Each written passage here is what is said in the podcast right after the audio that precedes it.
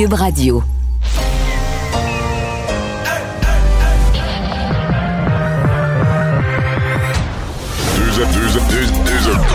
Deux animateurs cohérents, deux visions différentes. Une seule émission, pas comme les autres. Mario Dumont et Vincent Dessureau. Cube, Cube Radio.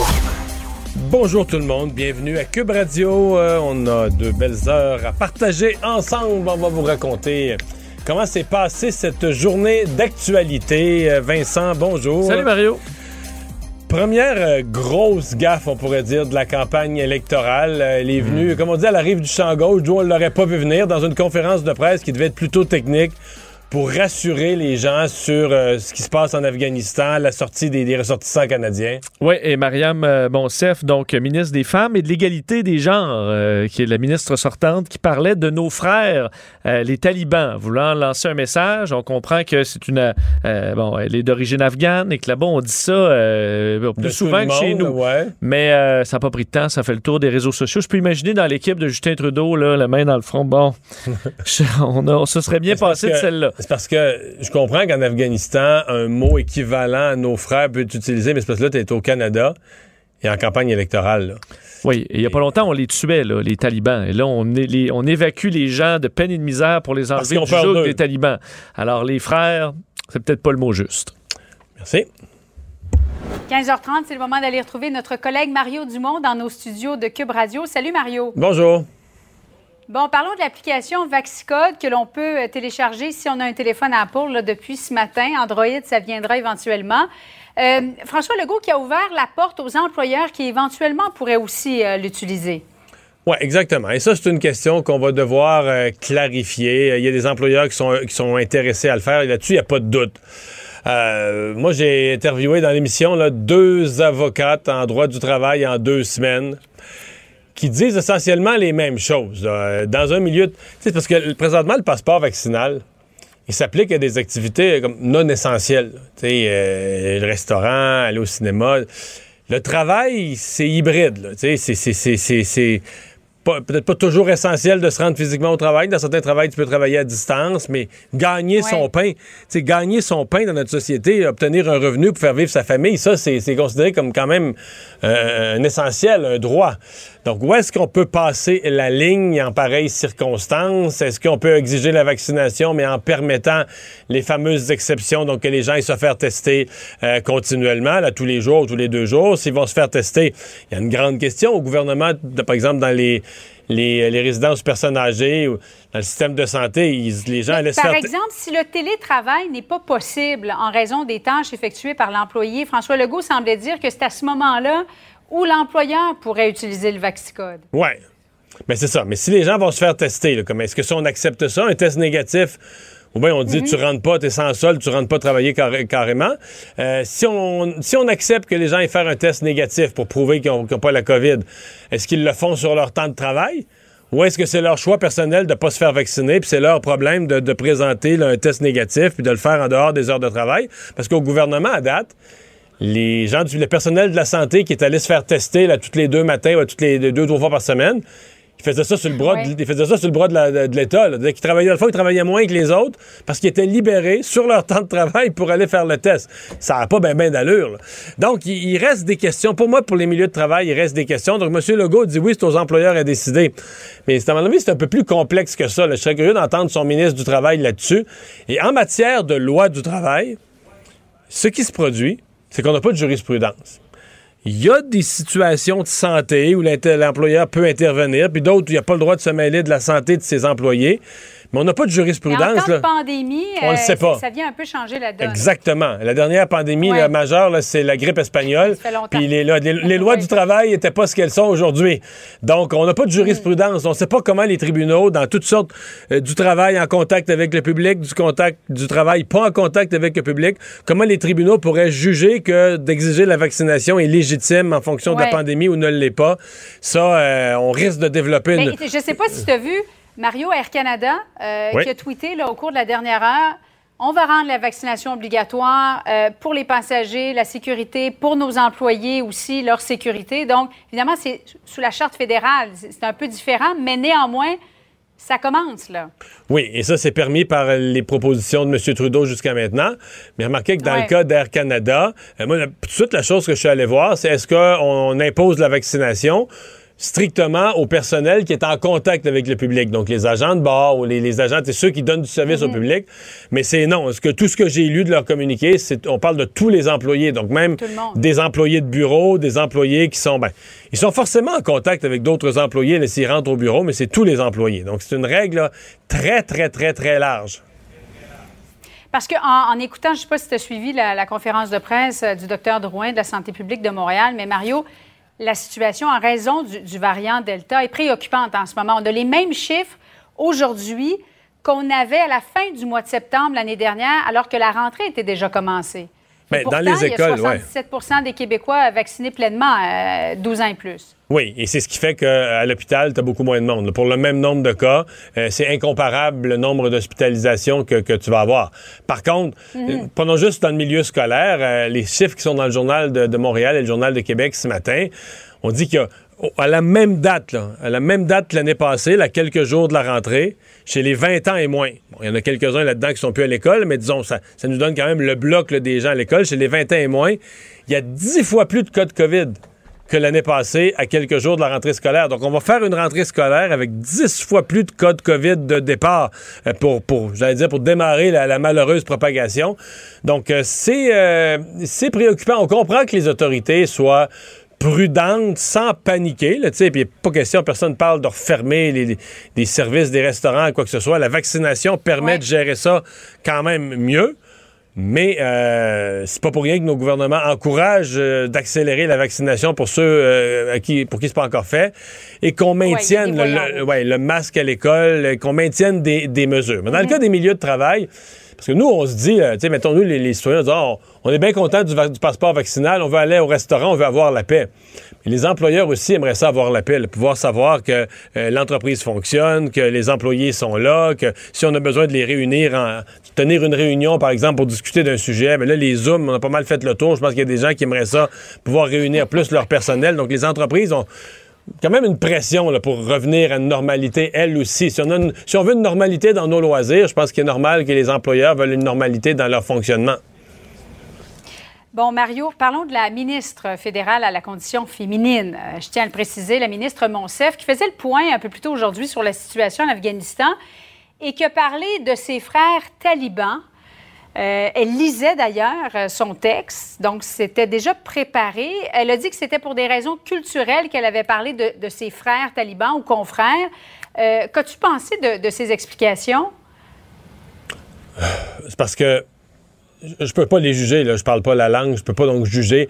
Euh, est-ce que c'est vrai qu'en Afghanistan, on utilise un mot équivalent pour parler de tout le monde, même si ces gens-là sont tes ennemis? Bon, vraiment, là, je peux pas me prononcer là-dessus. Je connais pas la culture afghane, encore moins la langue qui me permettrait de juger du mot exact et du poids de ce mot-là. Mais là, le problème de la ministre Monsef, c'est qu'on n'est pas en Afghanistan. on parle de l'Afghanistan, à la limite, on parle aux, talibans, mais elle, elle parle, là, elle est en sol canadien, elle est ministre du gouvernement canadien, elle est en campagne électorale. Donc, elle doit penser que l'expression nos frères va être, va être euh, analysée, regardée d'un point de vue canadien. Or, ici, c'est inimaginable. On est dans une conférence de presse, imagine, on est dans une conférence de presse où on donne les détails pour tenter de rassurer la population d'une opération d'évacuation incluant l'évacuer, oui, des Canadiens, des ressortissants, mais des Afghans. Donc, des gens, on les sort de leur pays, des femmes, des femmes qui ont mm. été juges ou avocates ou qui ont eu une carrière. Pourquoi? Parce qu'elles sont en danger. Leur vie est en danger sous le régime taliban. Alors, comment tu peux à la fois faire, faire la, description d'une nécessité de faire évacuer un pays parce que des gens sont tellement dangereux, représentent une menace pour le pays et pour les femmes, et, en même temps les appeler nos frères. Je vois pas d'un point de vue euh, d'un point de vue local, du point de vue du Canada, mais elle, c'est une ministre du gouvernement du Canada et puis en Afghanistan, elle, est au gouvernement du Canada, donc ses propos vont être jugés selon nos critères. Je vois pas comment elle et ceux ou celles qui ont écrit le texte, révisé le texte qu'elle est en train de lire, je vois pas comment ils ont pu imaginer que ça allait bien passer. Et moi, ce qui me concerne, c'est la il y a eu quelques accrochages, mais c'est la première grosse gaffe de campagne là, qui risque de durer une couple de jours, de laisser une trace. Euh, c'est une, euh, pour moi, c'est une grosse, grosse, grosse tâche dans la campagne qui ramène à M. Trudeau tout le dossier de l'Afghanistan. Au Québec, on en a parlé. Moins qu'au Canada anglais. Là. Si tu suis les points de presse quotidiens en anglais, l'Afghanistan, ça le talonne tout le temps, tout le temps, tout le temps. Là, ça le suit tout le temps. Euh, ce sera pas moins pire après qu'une de ses ministres ait eu appelé les, talibans des frères. Troisième lien, euh, le bloc qui l'appuie ouvertement, finalement, Mario. Euh, est-ce que ça commence à être embarrassant, ça, ou ça, l'est déjà embarrassant pour le Parti québécois? Ah oui et non. écoute, le, Parti québécois, parce que si tout le monde joue un, jeu euh, d'être plus vert que vert. Au point où ça en...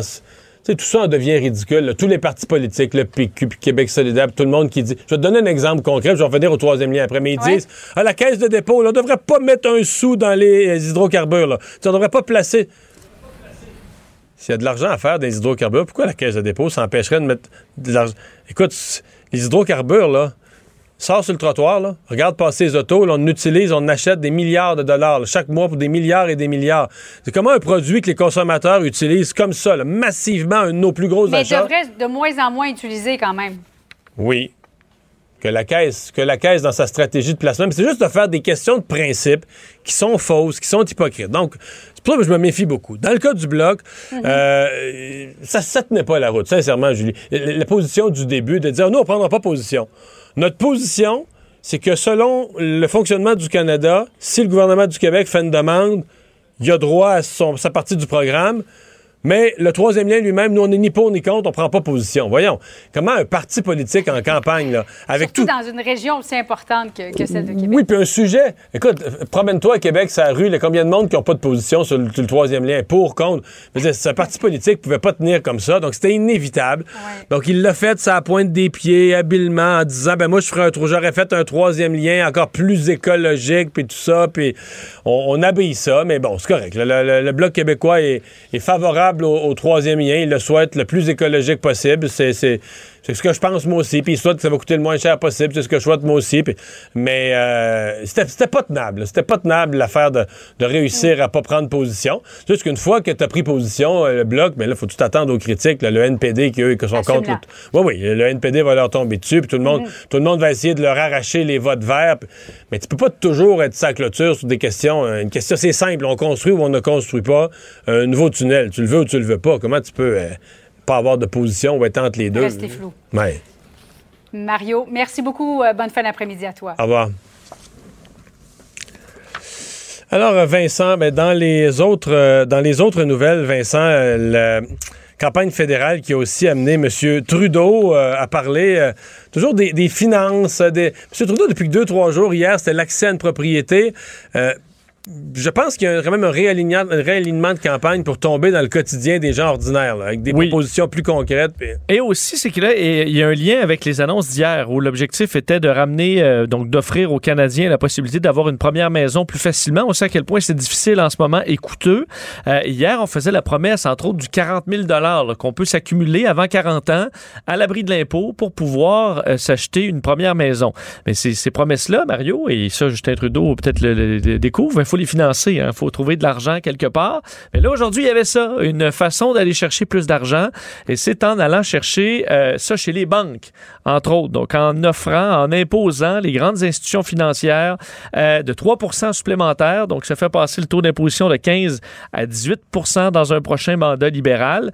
Euh, c'est ce qu'il disait alors qu'il était à Vancouver, coin qui est grandement touché par la, hausse du prix de l'immobilier depuis plusieurs années maintenant. ce qu'il disait, Justin Trudeau, c'est qu'il est venu le temps d'en demander un peu plus aux banques et aux grandes compagnies d'assurance euh, qui doivent faire partie de la solution, qui ont fait de bonnes affaires pendant la pandémie.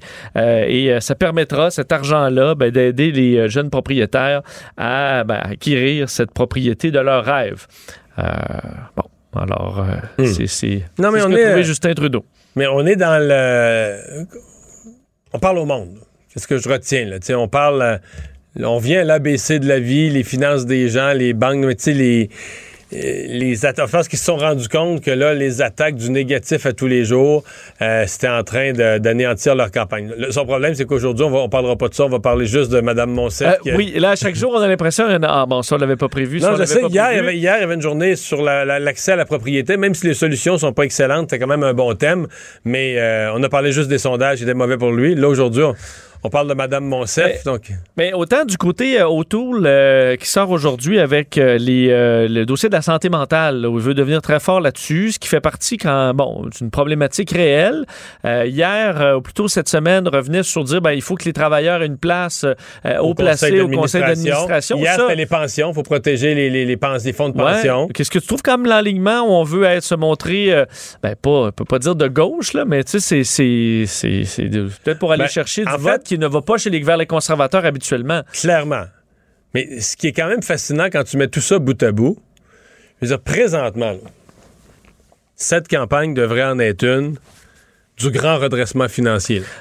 C'est-à-dire, en fait, une journée, la, moitié des jours de campagne devrait être complètement dédiée à, après une année où il va y avoir eu euh, quasiment 400 milliards de, de déficit, puis que la dette du Canada a explosé en un an, euh, qu'est-ce qu'on fait? Quelles sont les solutions pour remettre les finances du Canada à l'endroit? Et plutôt que ça, on a une campagne parfaitement traditionnelle. On promet de l'argent. Des aucun- nouveaux programmes. Des euh, nouveaux programmes. Et, et ça, c'est quand même ahurissant. Quand même ahurissant. C'est vrai qu'on parle, c'est peut-être parce qu'on attend un peu là, euh, On va arriver avec la ça. oui. campagne. euh, donc, Après avoir, la annoncé, campagne, après avoir annoncé du nouvel argent dans tous les secteurs, on va dire on s'occupe de la dette. c'est bon. ça. Oui, bon, alors, c'est pas l'an- l'angle visiblement qu'a pris, euh, qu'a pris Erin O'Toole. Alors que pour l'NPD, euh, c'était du côté des, des, des factures de téléphonie et d'Internet, disant qu'on paye trop cher au Canada. Mais ça, ça fait. Le NPD, je pense que c'est leur troisième campagne. C'était Là-dessus? Ah, ouais, ouais, ouais. Ah oui, c'était un des engagements forts en 2019. Puis je veux pas me tromper, mais je pense en 2015 aussi. Ouais, ils n'ont pas été le gouvernement encore non plus. Non, ils n'ont pas pu le- c'est ça. euh, alors, une bonne, pu- une bonne idée il y a 10 ans, ça peut être encore bon. Ils n'ont pas pu le mettre en application, c'est bien certain. Et le bloc, peut-être un mot sur euh, les- le, le dossier des prestations. là.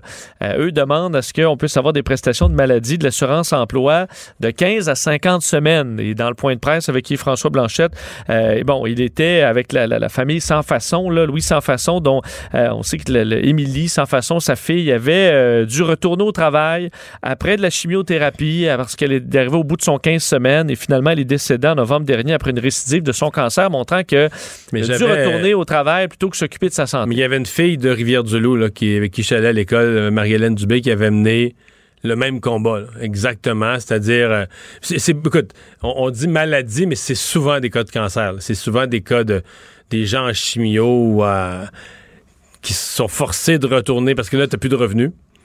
Euh, soit que tu es forcé de retourner au travail euh, très affaibli par la chimio ou en chimio, ou soit que tu es forcé de, renoncer à toute forme de revenu. Il faut que tes parents, faut que quelqu'un d'autre, faut que la communauté te vienne en aide, faut que tu demandes carrément l'aumône. Fait que. On s'entend que ça rajoute du stress beaucoup. là. D'ailleurs, elle Ouais, avait ouais. réussi, euh, Marie-Hélène Dubé, à avoir une, une- une pétition de plus de 600 000 noms euh, euh, demandant. Ça s'appelle d'ailleurs 15 semaines, c'est pas assez. Et on peut comprendre à quel point c'est difficile pour ces gens-là. Fait que le Bloc a trouvé l'argent dans les coffres pour... Pour une telle mesure, Oui. non, là, ils... ça, ils l'ont pas ventilé nécessairement. C'est quand même le fun d'être le Bloc. Ben, tu, tu mets, tu mets l'accent sur euh, Chaque jour, tu des promets- priorités, des enjeux. Chaque jour, c'est ça. Mais chaque jour, en même temps, ils promettent indirectement, ils promettent de l'argent. Mais il n'y a jamais un moment où tu arrives puis que tu te fais poser la question. Mais toi, si t'étais au pouvoir, là, ça balance-tu ton affaire? Puis à la limite, ben, si tu veux le balancer, tu dis, ben là, on va couper dans l'Ouest. Comme t'as pas, de- pas de candidat dans le... Non, mais Oui, c'est vrai. taxer l'Ouest. Comme t'as pas, comme t'as pas de candidat partout dans le pays, là, tu peux viser des régions puis les peinturer au rouleau. Les autres, qu'on leur enlève l'argent pour le donner au Québec.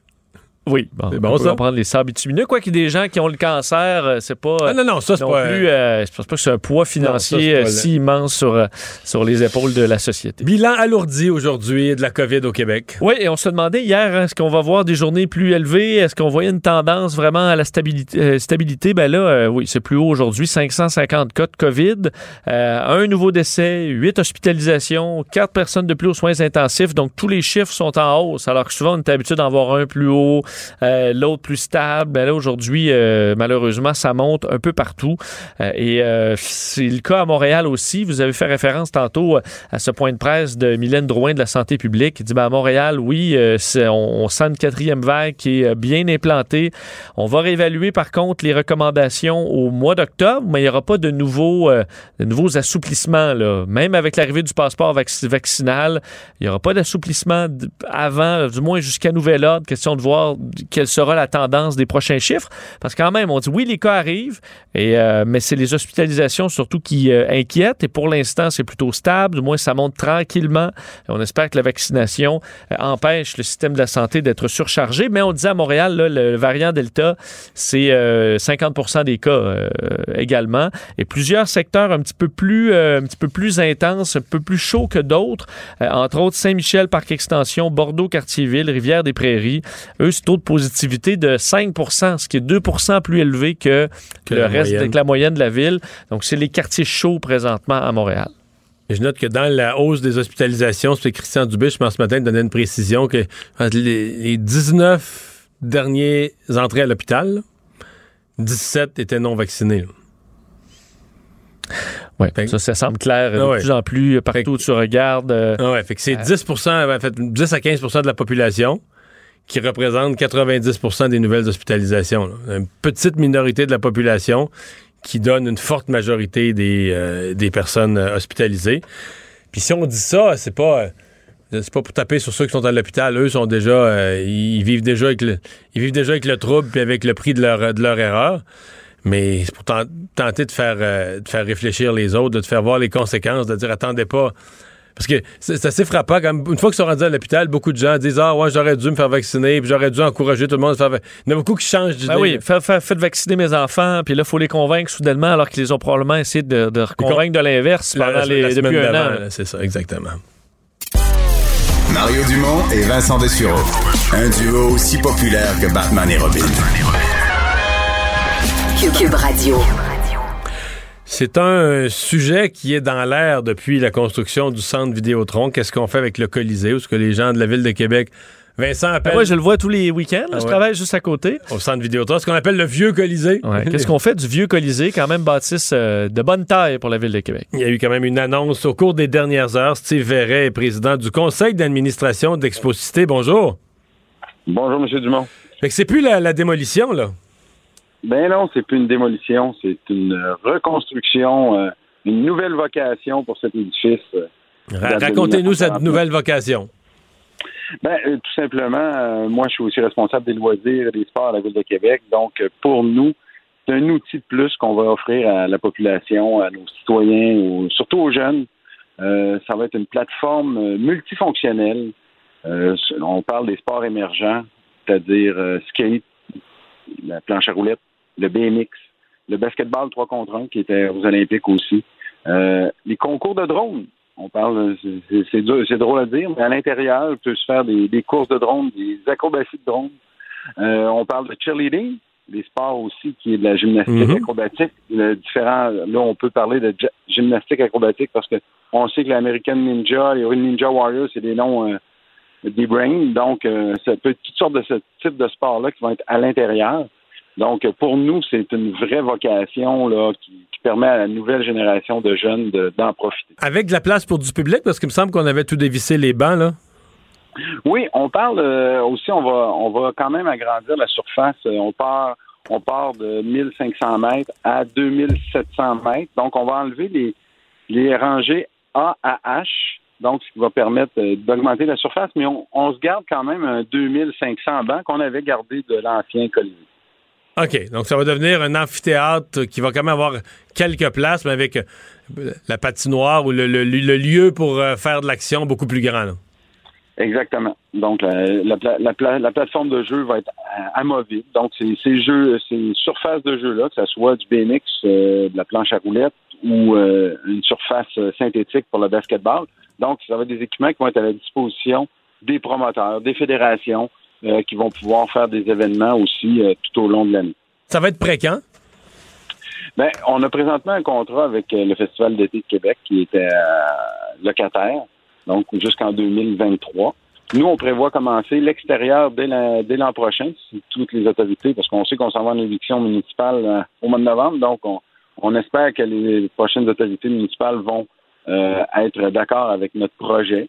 Euh, donc, le projet extérieur pourrait commencer dès l'an prochain avec quelques aménagements et verdissements de l'extérieur et le pourtour du Colisée, parce qu'aussi on parle d'aménager des surfaces permanentes de, de pump track, comme on dit, ou de BMX à l'extérieur. Ça, ça pourrait partir tout de suite. Et on a des plans et des vies, des, mises à jour de l'enveloppe du Colisée là, qui devra être fait, là, euh, pourrait être fait même pendant que notre locataire est là déjà. Le but étant d'utiliser ça quoi, fin 2023, 2024? On prévoit, on prévoit vraiment les, travaux majeurs là, 23 et 24 pour une utilisation en 25 là, total. Oh, OK. Euh, quand vous décrivez tous ces sports-là, euh, est-ce qu'on pourrait avoir des, tournois majeurs? Parce que quand même, dans certains de ces sports-là, euh, BMX ou autres, il y a quand même il y a des compétitions au niveau mondial. Est-ce que ça pourrait devenir un lieu pour recevoir des compétitions majeures? Ben, est-ce que ça peut être un lieu pour des compétitions? Sûrement, mais il ne faut pas oublier qu'on a le centre Vidéotron qui est à côté, qui, lui, est la plateforme médiatique par excellence. On a nos studios, ben, vous avez les studios TV à l'intérieur. Donc, est-ce que ça peut être un amalgame? très certainement. Est-ce que les compagnies et les fédérations, surtout, vont pouvoir l'utiliser pour cette pratique-là, pour pouvoir euh, développer l'élite? Oui, ça, c'est sûr et certain. Puis, je voulais, comme je le disais tout à l'heure en conférence de presse, euh, Québec, on sait qu'on a une très belle organisation qui peut, on va le dire comme ça, se sur un scène puis recevoir des événements euh, internationaux. Que je pensais au Grand Prix cycliste qu'on a reçu en collaboration avec Montréal, mais aussi le Jamboree, des sports des neiges, on est, euh, la Fédération de ski de fond s'est revirée vers nous euh, en 2015-2017 parce qu'il n'y avait pas personne qui était capable de le prendre en, l'ancienne Union soviétique. Donc, notre organisation est versatile. Donc, on donne un équipement, un outil aux fédérations. On espère que les fédérations vont être imaginatives. M. Verret, merci d'avoir été avec nous. Ça me fait plaisir, M. Bonne journée. Mario Dumont et Vincent Dessureau. Inséparables comme les aiguilles d'une montre. Cube Radio. J'ai entre les mains euh, le nouveau guide de l'auto, édition 2022, un classique qui est devenu euh, un monument qui se qui s'achète, qui se donne en cadeau de Noël, une référence sur euh, les modèles de voitures et les nouveaux modèles.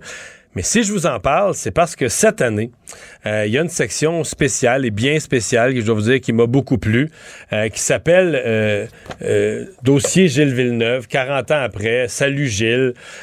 donc, parce que oui, 2022, parce que le guide qui sort présentement, c'est le 2022, sur le 40e anniversaire du décès en 1982 du coureur québécois Gilles Villeneuve. L'auteur de cette section, Julien Amado, qui est avec moi. Bonjour Julien. Bonjour Mario. Euh, magnifique section. On repasse la vie, les succès, des témoignages aussi de gens qui ont connu Gilles. Oui, euh, mais en fait, j'ai voulu me focaliser vraiment sur quelque chose d'un peu différent parce que Gilles, tout le monde connaît ses exploits en Formule 1 avec Ferrari. Certaines choses sont vraiment mythiques des victoires qu'il a acquises, mais on en a beaucoup parlé déjà. Ce que je voulais, en fait, c'était retourner plus aux origines et c'est ce que j'ai appelé les années Berthier. Donc vraiment l'époque où c'était le petit gars de Berthier que personne connaissait, vraiment un Québécois parmi d'autres, et de me dire bon bah je vais parler avec des gens qui l'ont connu à cette époque-là et comment est-ce qu'il était, quel véhicule il avait, quel était son état d'esprit, comment un gars de Ford. C'était pas un gars de Ferrari, c'était un gars de Ford. Mais ça c'est assez drôle, mais ça fait partie des choses que je donne dans le dossier effectivement, mais c'est souvent on l'associe à Ferrari parce qu'il a conduit des Ferrari de Formule 1. Puis même dans des publicités d'époque, on le voit avec des Ferrari. On dirait qu'on s'en souvient plus quand tu conduis une Ferrari qu'une Ford. en tout cas, nous, mais lui adorait ça. Puis il a eu beaucoup, beaucoup de véhicules Ford, des véhicules euh, performants, mais aussi des véhicules pour euh, tirer ses roulottes ou euh, même genre des choses comme des Econoline, par exemple, pour mettre du matériel à l'intérieur quand il courait au Québec. Fait que c'est des choses qui sont un peu moins connues. Puis il avait aussi une grande passion qui est le hors-route. Et il allait rouler dans son coin entre Berthier et Saint-Gabriel assez souvent quand il revenait au Québec, quand il était déjà en Formule 1. Et c'est quelque chose qu'il a développé petit à petit. Puis bah, j'avais envie aussi de parler hmm. plus de ça, en fait, avec ses amis, des plaisirs simples qu'il retrouvait, alors que c'était un des plus grands coureurs du monde. Et dans sa carrière, il a aussi touché la motoneige. Là. Il fait référence, on, on, identifie plus la motoneige à son frère, Jacques, mais lui aussi a touché la motoneige. Oui, absolument. C'est vrai que Jacques, son frère, a eu une carrière beaucoup plus longue en motoneige, puis il est revenu encore par la suite, alors que Gilles, lui, a débuté avec la motoneige en 69, avec une motoneige de concessionnaire près de chez lui à Berthier. L'année suivante, il était déjà pilote d'usine, donc il avait, euh, il était déjà très rapide, il gagnait des courses, et c'est avec l'argent amassé avec ces courses-là qu'il a pu financer sa carrière en sport automobile parce que faut pas oublier une affaire, c'est que Gilles, ça fait partie des rares personnes euh, qui il est vraiment parti de rien. C'est que ce sont, Oui, parce qu'on identifie ce sport-là souvent à des formes des fortunes, des fortunes familiales même pour les pilotes dans certains cas. Lui, euh, famille modeste, son père était accordeur de piano, il y a rien qui le destinait à ce, sport d'élite là, de ce sport de gros sous. Ah non non, il a vraiment forcé son destin puis ça c'est quelque chose aussi que sur lequel je voulais appuyer, c'est qu'il y a peu de personnes, il y a peu de Québécois partis de rien qui ont eu un rayonnement aussi international. Bon, Bon, il y a Céline Dion bien sûr parce que c'est la personne incontournable, mais Gilles aujourd'hui encore et euh, ça aussi j'en parle dans le dossier, mais conserve une aura immense en Italie. En Italie, j'allais le dire, en Italie, c'est un héros national ni plus ni moins. Là. Oui, absolument. Puis ça va à un tel point, je vais donner un exemple très simple, mais euh, j'ai eu l'occasion d'aller euh, pour les 90 ans de la Scuderia Ferrari à Maranello, chez Ferrari, et on rentre un moment dans une grande pièce d'exposition où il y a toutes les autos championnes du monde, il y en a 7 ou 8 qui sont exposées, et toutes ces autos-là sont évidemment des voitures de champions du monde, donc Michael Schumacher, Kimi Raikkonen, Juan Manuel Fangio, etc. Et la seule voiture qui est une voiture d'un pilote qui n'est pas champion du monde, c'est celle de Gilles. C'est-à-dire que la voiture qui a gagné en 79, c'est son équipier Jody Scheckter qui a gagné. Et pourtant, quand on rentre dans la salle, la voiture qui trône au milieu, c'est celle de Gilles. Il y a des gens euh, qui m'ont déjà dit que c'était, et même de l'avis, semble-t-il, de certains pilotes de Formule 1 d'aujourd'hui, en termes de on à voiture équivalente, là, on assoit différents pilotes derrière le même volant de voiture équivalente le plus grand, sinon l'un des plus grands pilotes de tous les temps, là, en conduite automobile pure, pure, pure. Tu crois ça?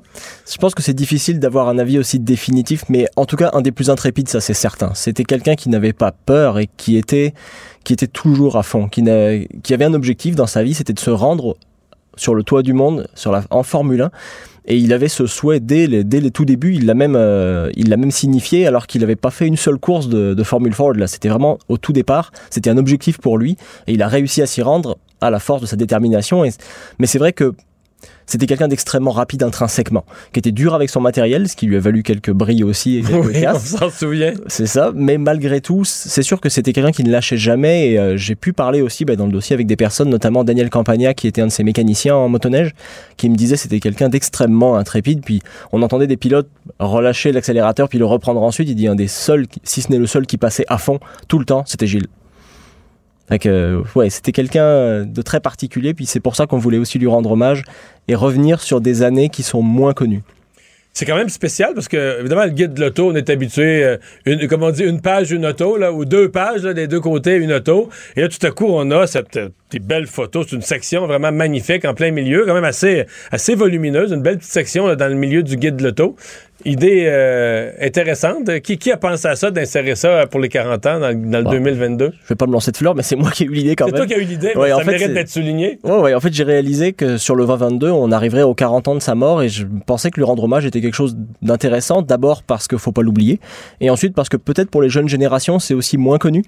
Donc je trouvais ça intéressant euh, parce que c'est quelqu'un qui a une histoire très particulière et euh, je suis d'ailleurs étonné qu'Hollywood ait jamais fait un, un, film sur lui, mais sa vie, il n'y a même pas besoin de rajouter un peu de piment dans le scénario. C'est-à-dire que c'est vraiment des hauts, des bas, ça a failli s'arrêter plusieurs fois.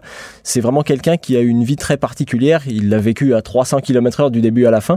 Et quelque part, c'est pour ça que je voulais qu'on sorte un petit peu du cadre juste automobile strict. Cela dit, je rassure les passionnés d'auto. Je parle aussi beaucoup de ses véhicules, les véhicules qu'il a achetés, comment est-ce qu'il les préparait. On est dans le guide de l'auto quand même. Ça. On est dans le guide de l'auto ta première phrase dans, dans, le texte, c'est que tout le monde se souvient où il était. Tu sais, ce genre de, de décès marquant, on se souvient où il était.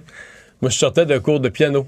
Ah, pour mon père, j'avais 12 ans, puis je, m'en souviens. Puis là, mon père venait me chercher, là, tu sais, puis là, je rembarque dans, je remonte dans le véhicule, puis instantanément, mon père me dit, là, la radio, la radio est en direct, puis il dit, là, c'est parce que Gilles Villeneuve a eu un accident il y a quelques minutes, puis ils ont eu l'air très inquiets, puis tout ça, puis ils l'ont sorti, euh, l'ont emmené en ambulance, mais ça n'a pas l'air trop positif, puis euh, moi, j'avais à, ce moment-là, j'avais un poster de Gilles Villeneuve dans ma, dans ma chambre à coucher. Ça me fait plaisir d'entendre ça, en tout cas. Et, une, et donc, je l'ai lu avec euh, émotion et intérêt. C'est une magnifique section. Euh, merci beaucoup, Julien, d'avoir été là. Merci, Mario. On s'arrête. Mario Dumont et Vincent Dessureau. Un duo aussi populaire que Batman et Robin. Cube Radio. C'est le moment de la chronique judiciaire avec Nada Boubefta, avocate en droit criminel et protection de la jeunesse. Euh, bonjour Nada. Bonjour, messieurs. On va se souvenir de ce championnat des Tigres de Victoriaville, la Coupe des, présidents qui avait mal viré, alors que dans le, le party qui a suivi, il y a des jeunes qui avaient été euh, visés par des allégations d'agression sexuelle et qui ont été arrêtés. Euh, ensuite, ben, ils sont présents au camp d'entraînement de l'équipe. Effectivement, c'est ce qu'on soulève euh, aujourd'hui. En fait, c'est qu'il y a un processus quand même euh, judiciaire, criminel qui est en cours. On comprend que euh, la demande d'enquête, en fait, l'enquête est terminée. Ils ont arrêté effectivement ces jeunes-là à l'époque, au moment des événements, pour poser des questions, ont probablement questionné l'entourage pour en venir à des accusations qu'ils ont déposées au DPCP. On comprend qu'ils devraient comparaître le 5 octobre prochain à confirmer sur quel chef d'accusation seront retenus. Euh, par le DPCP pardon, contre ces deux jeunes-là. Mais ce qu'on soulève, c'est que eux, leur vie continue entre-temps. Qu'est-ce qu'il y en est? Euh, certaines se, se, lèvent au nom des victimes en soulignant que le processus judiciaire n'aide pas vraiment entre-temps.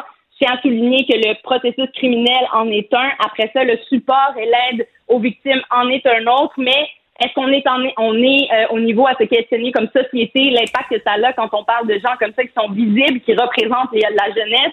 Qui représente le sport, tout ce côté-là positif, est-ce qu'on ne devrait pas aussi penser à des conséquences hors cours ou des conséquences euh, dans leur environnement? Je rappelle qu'il existe toujours et que c'est un principe de base, la présomption d'innocence. Et en plus, ici, ils ne sont pas encore accusés formellement.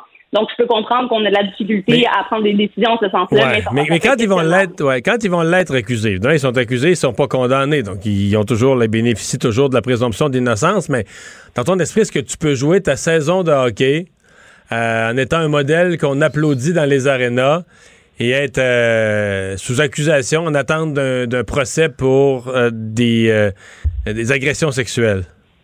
Cette question-là doit être posée aux dirigeants, évidemment, de ces clubs-là, aux gens qui décident ou non si une saison se termine pour un jeune. Est-ce qu'on en est à se poser la question lorsqu'il y a des allégations de nature sexuelle à suspendre un jeune jusqu'à ce qu'il y ait décision. Je tiens à rappeler que la durée des procédures peut prendre un an, deux ans, surtout euh, en matière d'agression sexuelle. Donc, est-ce qu'on ne punirait pas indirectement sans procéder par le chemin criminel? Mais euh, ces questions-là sont, sont, sont, des questions qu'on doit se poser, je pense, en tant que société. Et on l'a vu même dans les ligues euh, majeures de hockey, une situation où il y a eu des échanges et des allégations dans le passé en plus. Alors, euh, des questions à se poser, effectivement, mais c'est un processus qui peut durer. Les répartiteurs au 9 à 1, Nada, sont habitués d'en avoir de toutes les couleurs, mais hier soir, euh, au, euh, au, Saguenay, des appels commencent à rentrer pour un, fait, pour un enfant qui conduit sur la voie publique, sur les genoux de son père, bon, sur des routes du Saguenay. Effectivement, on comprend. Je rigole parce que j'ai eu une image et je vais la partager au grand public de moi qui est sur les genoux de mon papa et qui conduit. Euh, oui, j'étais encore euh, très jeune et clairement, je ne touchais pas les pédales, mais je tiens à spécifier que c'était dans d'autres circonstances. On était sur un terrain privé. Ben, il s'agissait encore du parc La Paris. Tu comprends? Les, les, circonstances sont ça. J'ai le, j'ai le même souvenir, moi, dans un petit chemin de terre euh, privé de camping. Mon père qui me laissait à 10 km heure, là, alors qu'il tient les pédales. Lui, évidemment, que j'atteins même pas. Mais là, sur, sur les routes. Sur la voie publique. Là, c'est pas pareil effectivement, sur la voie publique, il faut comprendre qu'évidemment, le code de sécurité routière s'applique, mais même dans un terrain privé, là, allez pas faire les fous non plus. On s'entend que lorsqu'on est mineur et encore une fois très jeune, euh, supervision des parents est nécessaire et ça pourrait mener à d'autres accusations criminelles plus sévères si jamais on ne respecte pas. Ici, dans ce cas-ci, il a mérité euh, des contraventions, soit un constat euh, remis au père pour avoir laissé quelqu'un qui n'a pas de permis de conduire. Maintenant, on ne, on ne parle pas de l'âge euh, fixe de cet enfant-là, mais on comprend euh, qu'il était sur les genoux de son père et effectivement, comme nous, dans nos histoires quand on était petit, n'atteignait pas les pédales. Alors, vraisemblablement, sur les routes, c'est bien étrange. Effectivement, c'est important de le signaler parce qu'il y a une question évidemment de sécurité du public. Et on comprend que il y avait aussi un deuxième enfant social à mentionner qui n'était pas équipé euh, de, du bon appareil, du bon siège euh, passager pour son âge. Ça, je rappelle aux parents que c'est quand même une responsabilité, c'est au, au, code de sécurité routière, mais en tant que parent, pour la sécurité de votre enfant, là, il faut s'assurer que ce soit fait, même si on est dans un petit chemin de terre, là, on est euh, conducteur d'un véhicule routier, on doit s'assurer que nos enfants soient en sécurité. Donc, il a reçu également une contravention à ce sujet-là. Je tiens à mentionner qu'il ne s'est pas rien passé de grave. Dieu merci. Il n'y a pas eu d'accident, il n'y a pas eu d'accrochage. Euh, parce que cela aussi aurait pu mener évidemment à d'autres conséquences et d'autres accusations. On comprend qu'ils s'en tiennent à des euh, constats pour le moment, mais faire attention, évidemment, si vous voyez des situations comme ça, le dire. Je tiens à signaler qu'on est quand même au Saguenay, probablement des routes moins euh, occupées qu'à Montréal. Montréal, il aurait peut-être pas fait 7 km. On s'entend, il aurait probablement été arrêté un peu plus tôt. Donc, les circonstances aussi, probablement que le policier en a tenu compte pour remettre ces constats-là. Le plus haut tribunal de la Nouvelle-Écosse qui statue que lorsque les juges de première instance le prononcent des peines, décident d'une peine, euh, ils doivent tenir compte des désavantages historiques et du racisme auquel se sont heurtés les accusés noirs dans leur vie. Oui, d'abord, je tiens à mentionner que je n'ai pas lu la décision au complet euh, de la Cour d'appel. C'est quand même un très haut tribunal qui a tranché euh, en faveur du fait qu'on doit tenir compte de ces éléments-là lorsqu'on donne, on impose une peine à un individu euh, de race noire. C'est quand même une première, une première au Canada, une décision quand même importante dans les tribunaux. On verra quel impact que ça va avoir. Rappelons qu'il y a à peu près une semaine, le gouvernement fédéral avait annoncé un budget pour faire des recherches en ce sens-là, voir quel est l'impact, est-ce qu'il y a du racisme systémique, de quelle façon ça, s'impose ou euh, s'imbrique dans notre système judiciaire et comment surtout ce phénomène-là que connaissent certaines communautés, on l'a vu, et c'est évident en termes des communautés autochtones, par exemple, il y a eu des décisions de la Cour suprême en ce sens-là qui clarifient et le disent. On doit passer par un processus d'évaluation individuelle, mais aussi communautaire de la personne avant de le sentencer. Et je tiens à spécifier le but n'est pas de donner des sentences légères, mais plutôt d'adapter le système judiciaire pour que cette personne-là ne récidive pas et surtout ne retombe pas dans un cycle malheureux où on les retrouve dans les mêmes coins de rue, par exemple, on les retrouve toujours sans aide et sans ressources ils peuvent redevenir des gens criminalisés dans le cas, par exemple, des Autochtones. Ici, on mentionne à la Cour d'appel qu'au niveau des gens noirs, en Nouvelle-Écosse, et s'il est reconnu et la Cour le reconnaît qu'il y a du racisme systémique et au niveau des sentences, on devrait en tenir compte lorsqu'on les impose. Encore une fois, on essaye de rendre euh, notre, euh, nos, impositions de sentences plus efficaces. Le but n'est pas d'être moins euh, sévère envers cette personne-là. Ça, je tiens à le mentionner clairement au public. On termine avec un rapport de coroner sur un événement qui avait été fortement médiatisé en 2017. Un homme en crise, un homme noir abattu par des policiers à Montréal. Euh, dans ce dossier-là, on explique que les policiers ont euh, agi comme ils ont été formés, mais formés il y a 15-20 euh, ans. Et selon le coroner, il va falloir qu'il y ait des choses qui changent.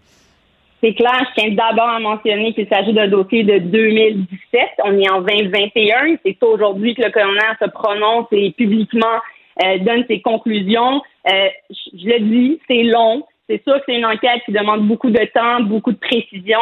Et je rappelle qu'on a vécu exactement le même phénomène à Repentigny il y a de cela quelques semaines, dans les mêmes circonstances, le même type un peu euh, d'événements et de réactions policières. Alors, faut se poser des questions clairement aujourd'hui. Le coroner l'a mentionné que dans les actions policières, il est clairement question de formation d'abord, et on a vu certains changements, euh, messieurs, au niveau du SPVM, par exemple, qui avait créé à l'époque un mouvement pour, un, ben, pas un mouvement, en fait, une formation euh, plus communautaire auprès des policiers qui avait grandement aidé, mais au niveau de la, du changement d'administration, on a annulé ces types de formations-là. Peut-être qu'il va venir. Le coroner rappelle aussi que le lien avec les organismes serait très pertinent et aiderait à éviter ce type d'événement-là. Et le coroner le mentionne lui-même. J'espère qu'il y aura des changements pour ne pas qu'on se retrouve face à la même situation et on a malheureusement connu la même situation à Repentigny. Donc, clairement, des questions à se poser, des actions à avoir. J'ai entendu le chef de police un peu plus tôt sur nos ondes euh, mentionner, on lui a demandé de quoi il avait besoin. Euh, il demande la coopération du public. Je rappelle encore une fois qu'il faut travailler sur la confiance avec le public pour qu'on puisse collaborer avec lui. Donc, encore une fois, j'encourage les liens avec les OBNL, j'encourage les liens avec la communauté pour recréer ces liens-là et justement offrir le, tout, tout ce dont ont besoin les autorités pour arrêter cette criminalité-là. On l'a vu encore une fois, d'autres coups de feu ont été euh, donnés à Montréal. Donc tout ça est en lien. Il faut y avoir des actions concrètes et rapidement. Et quand on demande au fédéral d'agir et de changer le code criminel, ben je pense qu'il y a des actions aussi qu'on peut avoir euh, sur le terrain d'abord avant que ces changements législatifs-là puissent avoir lieu. Surtout que là, on est en pleine campagne électorale, donc à suivre sur le sujet. Et je, le mentionne, l'événement de Repentigny, on n'aura probablement pas de réponse, encore une fois, avant quelques peut-être années. À suivre. Ouais. Merci, Nada. Merci, à demain. À demain. Mario Dumont et Vincent Dessureau. Un duo aussi populaire que Batman et Robin. Cube Radio. On est de retour euh, avec euh, le président de la Chambre de commerce. Du Montréal métropolitain. Michel Leblanc, bonjour. Bonjour, M. Dumont. Euh, pour parler euh, d'une des annonces du jour, en fait, c'est tombé euh, ce matin un peu sans, sans qu'on l'attende, sans qu'on le voit venir, la santé publique du Québec qui a euh, donné, fait une recommandation à l'ensemble des employeurs, incluant probablement le gouvernement avec ses propres employés, euh, de reporter le retour au bureau, de, continuer donc pendant encore quelques semaines ou quelques mois le, travail à distance, euh, le, télétravail. ça vous a plu? Ça nous a à ce moment-là déçus parce qu'il manquait un morceau dans l'annonce qui était faite euh, hier, on a passé la journée à parler du passeport vaccinal et à dire que finalement, pour les gens doublement vaccinés, d'aller dans des restaurants, d'aller dans les bars, d'aller voir des spectacles, euh, ben, ça pouvait se faire de façon sécuritaire. Et, là, ce matin, pouf, nous arrive une déclaration qui donne l'impression que euh, les entreprises, ben, que leurs employés soient double vaccinés ou pas, on ne doit pas les ramener. Or, pour beaucoup d'entreprises, ben, ça fait 18 mois qu'on est en télétravail euh, il y a des besoins de ramener des gens. Il y a une volonté de le faire de façon très progressive. Il n'y a aucune entreprise qui veut prendre des risques. Euh, mais en même temps, ce matin, il manquait un morceau et le premier ministre, François Legault, est arrivé euh, quelques heures plus tard avec ce morceau-là en disant, ben, les employeurs ont un droit de gestion, puis la recommandation de la santé publique, elle est là. Et donc, pour les employeurs qu'ils jugent nécessaire, vous pouvez utiliser le passeport vaccinal et à ce moment-là, vous assurez que vous créez un environnement de travail là, pour ceux qui reviennent travailler au bureau où euh, on, est rassuré parce que nos collègues, euh, ben, ils sont doublement vaccinés. Alors, c'était nécessaire de faire ça, mais comme vous me l'avez demandé, au moment de la recommandation du euh, communiqué de la santé publique, on est tous restés un peu très surpris après la journée d'hier où on expliquait que la double vaccination, c'est pas parfait, mais ça protège bien quand même. Votre impression, c'est que ils veulent quoi, vos, les employeurs, les entreprises que vous représentez, Ils sont peut-être pas toutes pareilles, là, mais est-ce qu'on souhaite un retour au bureau? Je sais qu'il y a des employés qui ne tiennent pas tant que ça. Il y a bien des employés qui ont aimé le télétravail. Est-ce qu'on est veut vraiment un retour au bureau? Ben, c'est intéressant. Il y a tous les cas d'espèce. D'abord, il y a des entreprises qui ont des environnements de travail très dynamiques, avec des jeunes qui ont parfois des appartements mal conçus pour faire du télétravail, des fois avec euh, deux conjoints qui se retrouvent en même temps à faire du télétravail dans la, même salle à manger. Euh, donc, il y a des employés qui veulent revenir, il y a des employés qui aiment leur environnement de travail. Il y a des employeurs aussi qui ont vu une baisse de productivité dans le temps. Au départ, euh, évidemment, il y a un an et demi, les gens sont arrivés à la maison, puis ils savaient sur quoi ils travaillaient, puis les choses étaient lancées. Euh, là, il y a du développement d'affaires à faire, il y a du développement en équipe, il y a de la créativité à, générer ensemble, et on s'aperçoit que ça fonctionne moins bien parfois en Zoom ou en Teams. Il y a tout le roulement de personnel. En 18 mois, il y a des équipes qui ont changé des fois à un tiers, à une demi. Ces gens-là ne euh, sont pas vraiment rencontrés. Donc, il y a beaucoup d'employeurs qui, voulaient commencer, qui avaient planifié ça, et depuis quelques jours, ils me disaient parfois, Michel, on va retarder un peu, on, va ralentir notre risque, mais qui voulaient quand même avancer. Euh, donc, ce que les employeurs me disent, c'est moi, je veux pouvoir rassurer mes employés, dans certains cas, mes clients. Donc, beaucoup de questions nous étaient posées. Est-ce qu'on va pouvoir utiliser le passeport vaccinal pour contrôler une fois, pas à chaque matin, mais qui sont nos employés qui sont doublement vaccinés? Et peut-être demander aux autres employés qui ne sont pas doublement vaccinés, ben, tous les deux, trois jours, vous devez arriver au bureau avec un résultat de test négatif. Donc, nous, on peut rassurer notre euh, clientèle, nos employés, que notre environnement de travail est sécuritaire sur le point de vue sanitaire. C'est ça la grande demande des entreprises présentement, c'est de pouvoir rassurer leur personnel que c'est sécuritaire de travailler au bureau deux jours semaine, une journée par semaine, selon le rythme. Donc, euh, vous pensez que euh, le, passeport vaccinal pourrait être un outil euh, aussi utilisable par les entreprises? Est-ce que vous pensez que ça passe, euh, parce que depuis quelques jours, j'ai entendu des avocates en droit du travail, euh, on est-ce que ça passe dans le fond le test des chartes? C'est-à-dire, est-ce qu'un employeur, euh, encore plus si... s'il n'y a rien dans le travail, tu n'es pas en contact avec le public, tu n'es pas en contact avec des clientèles vulnérables, tu as juste un travail de bureau à aller faire dans, dans, dans, dans une compagnie, est-ce qu'on peut exiger quelque chose comme ça d'un employé? Est-ce que c'est légal de le faire? D'abord, la, première chose, c'est de le permettre. C'est-à-dire, quand les employés le veulent puis que l'employeur le veut, ben au moins, on peut-tu le permettre s'ils sont doublement vaccinés? Puis deuxièmement, est-ce que l'employeur peut le contrôler pour euh, à la fois être rassuré et rassurer les autres employés? Donc ça, c'est la première, le permettre. Là, vous tombez dans est-ce qu'on a le droit de le demander ou de l'exiger? Ben là, le premier ministre euh, Legault disait aujourd'hui, ben, les employeurs ont toujours un droit de gestion et, donc euh, peuvent déterminer qu'il y a des tâches, il y a des fonctions où il faut que des employés soient sur place. Le dernier élément, on parle des avocats. Moi, j'ai aussi, j'ai parlé à beaucoup d'avocats. Puis, il semble-t-il, dans les cabinets d'avocats, il y a deux clans. Il y a ceux, comme vous dites, qui sont euh, les avocats en droit du travail qui s'appuient sur la charte. Mais il y a tous ceux qui sont sur la responsabilité des employeurs et qui disent un employeur est tenu par la loi d'offrir à ses employés un environnement de travail sécuritaire et aussi à ses clients. Et ça vaut pour le plan sanitaire. Et donc, tout ce courant de droit-là dit les employeurs, un instant, vous devez vous assurer que si vous avez des employés sur place, ben qu'ils soient soit vaccinés, soit peu susceptibles de transmettre aux collègues, donc d'avoir été testés. Alors, ça serait intéressant. J'ai beaucoup d'avocats qui m'ont dit, Michel, il va falloir qu'on ait un cas qui établisse une jurisprudence. Nous, on a souvent demandé au gouvernement, plutôt que d'attendre que la Cour tranche, pourriez-vous euh, le préciser euh, dans vos textes de loi, dans vos règlements, pour que ça puisse aller très rapidement. Mais donc, vous avez raison, la situation n'est pas parfaitement claire. Hum. De façon euh, générale, l'idée de, passeport vaccinal, vous, vous, l'appuyez? Vous pensez que c'est un outil qui est, qui est utile, en fait, qu'on devrait, dont on devrait même élargir la portée? Ah, écoutez, on ne l'appuie pas seulement, on l'a réclamé. Euh, je suis intervenu à plusieurs reprises, publiquement, privément.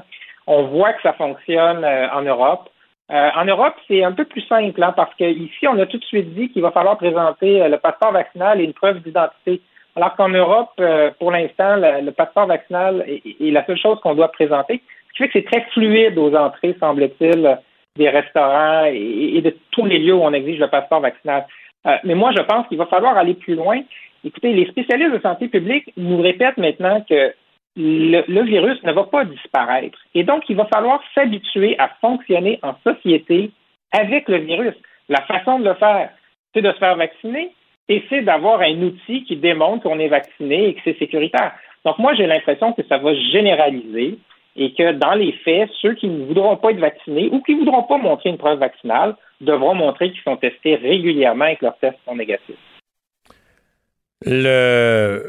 L'autre idée qui circule, l'autre idée qui a commencé à être véhiculée euh, par des employeurs, euh, cette semaine, le Parti libéral véhiculait l'idée pour plusieurs employés de tout le secteur public, c'est la vaccination obligatoire. Est-ce qu'il y a des employeurs qui, songent à ça aussi, qui veulent aller dans cette direction-là? On le sait qu'aux États-Unis, ça, ça généralise dans beaucoup de milieux. Et donc, il y a beaucoup d'employeurs ici qui m'en ont parlé. Il y a des employeurs qui m'ont demandé de faire des pressions dans ce sens, mais je dirais qu'il n'y a pas un consensus assez fort dans le milieu des affaires présentement sur la nécessité d'imposer la vaccination obligatoire à tout le monde. Euh, mais ce qui est clair, par contre, c'est qu'on veut pouvoir rassurer les employés et les clients. Donc, on me demande beaucoup de pouvoir avoir une déclaration claire du gouvernement qui dit que les employeurs ont le droit de demander aux employés s'ils sont vaccinés, à partir du moment où ils ne le sont pas, d'exiger des résultats de tests négatifs à intervalles très fréquents, ou est-ce que c'est aux deux jours ou trois jours, je suis pas un spécialiste, mais de façon à pouvoir dire à nos employés, écoutez, quand vous venez sur les lieux de travail, si c'est une journée, deux journées par semaine, le milieu lui-même est un milieu sécuritaire, vos collègues sont vaccinés ou ont été testés et les résultats sont négatifs. Mais euh, à, ce propos-là, euh, je pose la question parce que ça s'est posé comme question dans le secteur public où on a fait ça, entre autres dans le domaine de la santé. On demandait aux employés non vaccinés d'aller se faire tester et les gens allaient faire tester sur leurs heures de travail. C'est quoi votre position là-dessus? Euh, si des gens qui décident de ne pas se faire vacciner euh, compensent par, en présentant des, des tests, des résultats de tests négatifs, euh, on se fait. Euh, on va passer le test sur son temps de travail payé ou bien on passe le test en dehors puis on le présente à son employeur en arrivant? Ben, moi, je vous dirais que présentement, ça devrait être à chaque entreprise de déterminer ce qu'ils veulent faire. Il y a une pénurie de main-d'œuvre. Peut-être des entreprises vont dire, moi, je vais offrir à mes employés que ça se fait ses heures de travail. Peut-être d'autres vont dire à leurs employés, c'est comme aller s'acheter ses bottes de travail quand tu es travailleur de la construction. Je te donne pas une heure pour aller les acheter. Tu le fais sur ton temps à toi. Ben, la même chose pour le vaccin. Euh, je pense qu'à la fin, la question va se poser est-ce que les employés ont le droit d'exiger d'être payés pendant qu'ils se font euh, tester? Euh, Mais je pense que les employeurs, de leur côté, ça va être à géométrie variable. Michel Leblanc, merci beaucoup d'avoir été là. Je vous remercie. Au revoir. Le président et chef de la direction de la Chambre de commerce du Montréal métropolitain. Mario Dumont et Vincent Dessureau. Des propos crédibles, avec des fois un brin de sarcasme. Ben, quand les nouvelles sont moins crédibles. Mario Dumont et Vincent Dessureau. Cube Radio. Vous avez 24 minutes dans une journée. Tout savoir en 24 minutes. Pour s'informer et comprendre en 24 minutes, ici Mario Dumont, en compagnie de Vincent Dessureau, des studios de Cube Radio, la station d'affaires publique de Québecor. Voici Tout savoir en 24 minutes. Tout savoir en 24 minutes. Encore beaucoup de choses au menu aujourd'hui, euh, passant par la campagne fédérale, euh, la question de l'Afghanistan, l'obligation euh, de la vaccination, entre autres chez Air Canada. Mais on commence avec possiblement un des gros faux pas de le- ce début de campagne fédérale. J'oserais dire, le, ma lecture à moi, le premier gros faux pas. Il y a eu des faux pas, il y a eu des affaires qui ont glissé, mais c'est le premier gros faux pas. Le Tu l'as presque eu en direct à ton émission aujourd'hui parce qu'on diffusait, tu diffusais ce point de presse. Mais c'est-à-dire que je diffusais en français Marc Garneau. La ministre Monsef est arrivée, elle parlait en anglais. Puis c'est diffuser des points de presse fédéraux là, en direct, là, c'est un casse-tête, c'est un cauchemar en fait. Là, parce que tu sais, puis là, là, tu y vas en français, il finit sa phrase, ça part en anglais. Donc effectivement, la ministre Monsef était en anglais, puis on est revenu aux affaires régulières de l'émission. Et euh, ben, quelques secondes plus tard, elle se mettait euh, bon, les pieds dans les plats. Parce que pour vous mettre en contexte, donc en avant-midi, euh, il y avait point de presse sur la situation en Afghanistan et toute la question des efforts de l'armée canadienne pour sortir le plus grand nombre possible de personnes du pays. C'est un dossier qui est très chaud. Je donnerai d'ailleurs les derniers détails tantôt. Mais la ministre des, donc des Femmes et de l'égalité des genres, ministre sortante, Mariam Monsef, euh, qui euh, bon, donnait certains détails et s'est adressée aux talibans en utilisant le terme nos frères, les talibans. Euh, je vous la fais entendre. I want to take this opportunity to speak to our brothers, the Taliban. Et là, elle explique qu'elle demande aux talibans de laisser euh, les gens évacuer le pays de façon sécuritaire. Et là, tout le monde qui écoutait ce point de presse-là euh, sursauté en attendant un peu là. Nos frères, brothers, euh, alors que c'est des gens à qui on a fait la guerre pendant des années et dont on essaie désespérément de sortir des gens euh, de, de, de, bon euh, De leurs griffes, de, de leurs griffes, de leurs jougs, parce qu'ils vont Des probablement être autres. exécutés Ben oui. des femmes, des gens de la communauté LGBT, euh, des gens qui ont collaboré avec l'armée canadienne. Euh, et là, c'est la ministre des Femmes et de l'égalité des genres. Tous ceux qui risquent de mourir euh, ou de tout simplement passer une vie enfermée, cloîtrée à la maison, euh, qui, sont touchés par les talibans, qu'elle appelle donc les, nos frères. Et là, il y a eu rapidement, des, la prophète, les, journalistes ont posé des questions à Mme Monsef. Je vais vous faire entendre son explication à Mariam Monsef concernant ce terme-là, les frères, et Erin O'Toole, évidemment le chef conservateur qui est revenu rapidement sur le dossier pour dénoncer cette utilisation. The reference to brothers is a cultural reference, of course, but let me be very clear. We do not support the Taliban. We are horrified that the hard won gains of the past 20 years are at stake. Le gouvernement Trudeau a utilisé un langage totalement inacceptable. Après six mois d'inaction par le gouvernement Trudeau, il y a des milliers d'A- d'Afghans en danger à cause de leur soutien de notre pays. Donc, Mariam Monsef, il faut dire, qui est d'origine afghane, expliquait que c'est un terme qui est utilisé, là, euh, les frères, et que ça peut, ça peut être, Oui, mais- euh, ça veut pas dire qu'on est près de ces gens-là. Mais en afghan, ou, mais être au Canada, là. Les termes que tu emploies au Canada, en politique canadienne, comme ministre élu au Canada, membre du cabinet fédéral, tu peux pas dire, ouais, mais traduit en afghan, c'est quelque chose qui se dirait. Je veux dire, ton propos, là, il va être lu et interprété à la lumière du pays dont tu es ministre. Dans la- on l'entend en anglais, là, Our Brothers, mais Our Brothers en anglais, c'est. Veux dire, moi, tu peux pas me demander d'interpréter ce que ça, la traduction en. En Af- ça, ça tient pas la route, là? Non, et on peut s'imaginer que dans n'importe quelle culture, si tu te présentes, euh, Mario, au Japon, là, et que tu dis des choses offensantes pour les Japonais, mais en disant, oh, ah, au Québec, On on, dit euh, ça. on dit ça, ça, marchera pas. Il faut, euh, c'est les termes-là, surtout, faut dire écrit. Ne l'a pas sorti comme ça, euh, de, de faire en ad-lib. là. C'était ce qui était écrit sur sa feuille. Donc, euh, tu as le temps quand même de passer, de dire, est-ce que c'est le bon mot dans le contexte actuel euh, que je pourrais utiliser? Et, et- et- et tu le soulignais, ce qui est ironique, c'est que c'est la ministre de la condition féminine, de, de- de l'égalité des femmes. C'est OK, s'il y en a une qui peut pas dire ça, euh, c'est bien elle. Euh, J'ajouterais, juste pour... euh, parce que je, je, je regarde ça sur CNN, juste une nouvelle du jour, juste pour améliorer son dossier. Oui. Dans la conférence, parce que les talibans font maintenant leur relation de presse, les conférences de presse. Et aujourd'hui, il y a un porte-parole des talibans qui a dit que les femmes ne devraient pas aller au travail. Devraient rester chez elles, ne pas aller au travail. Mais dis pas parce que nous, les talibans, on a changé, là. On n'est pas nécessairement contre que les femmes aillent travailler. Il faudrait que les femmes restent à la maison pour leur propre sécurité. Parce que tout ça va bien vite, puis nos soldats sont pas habitués à respecter les femmes.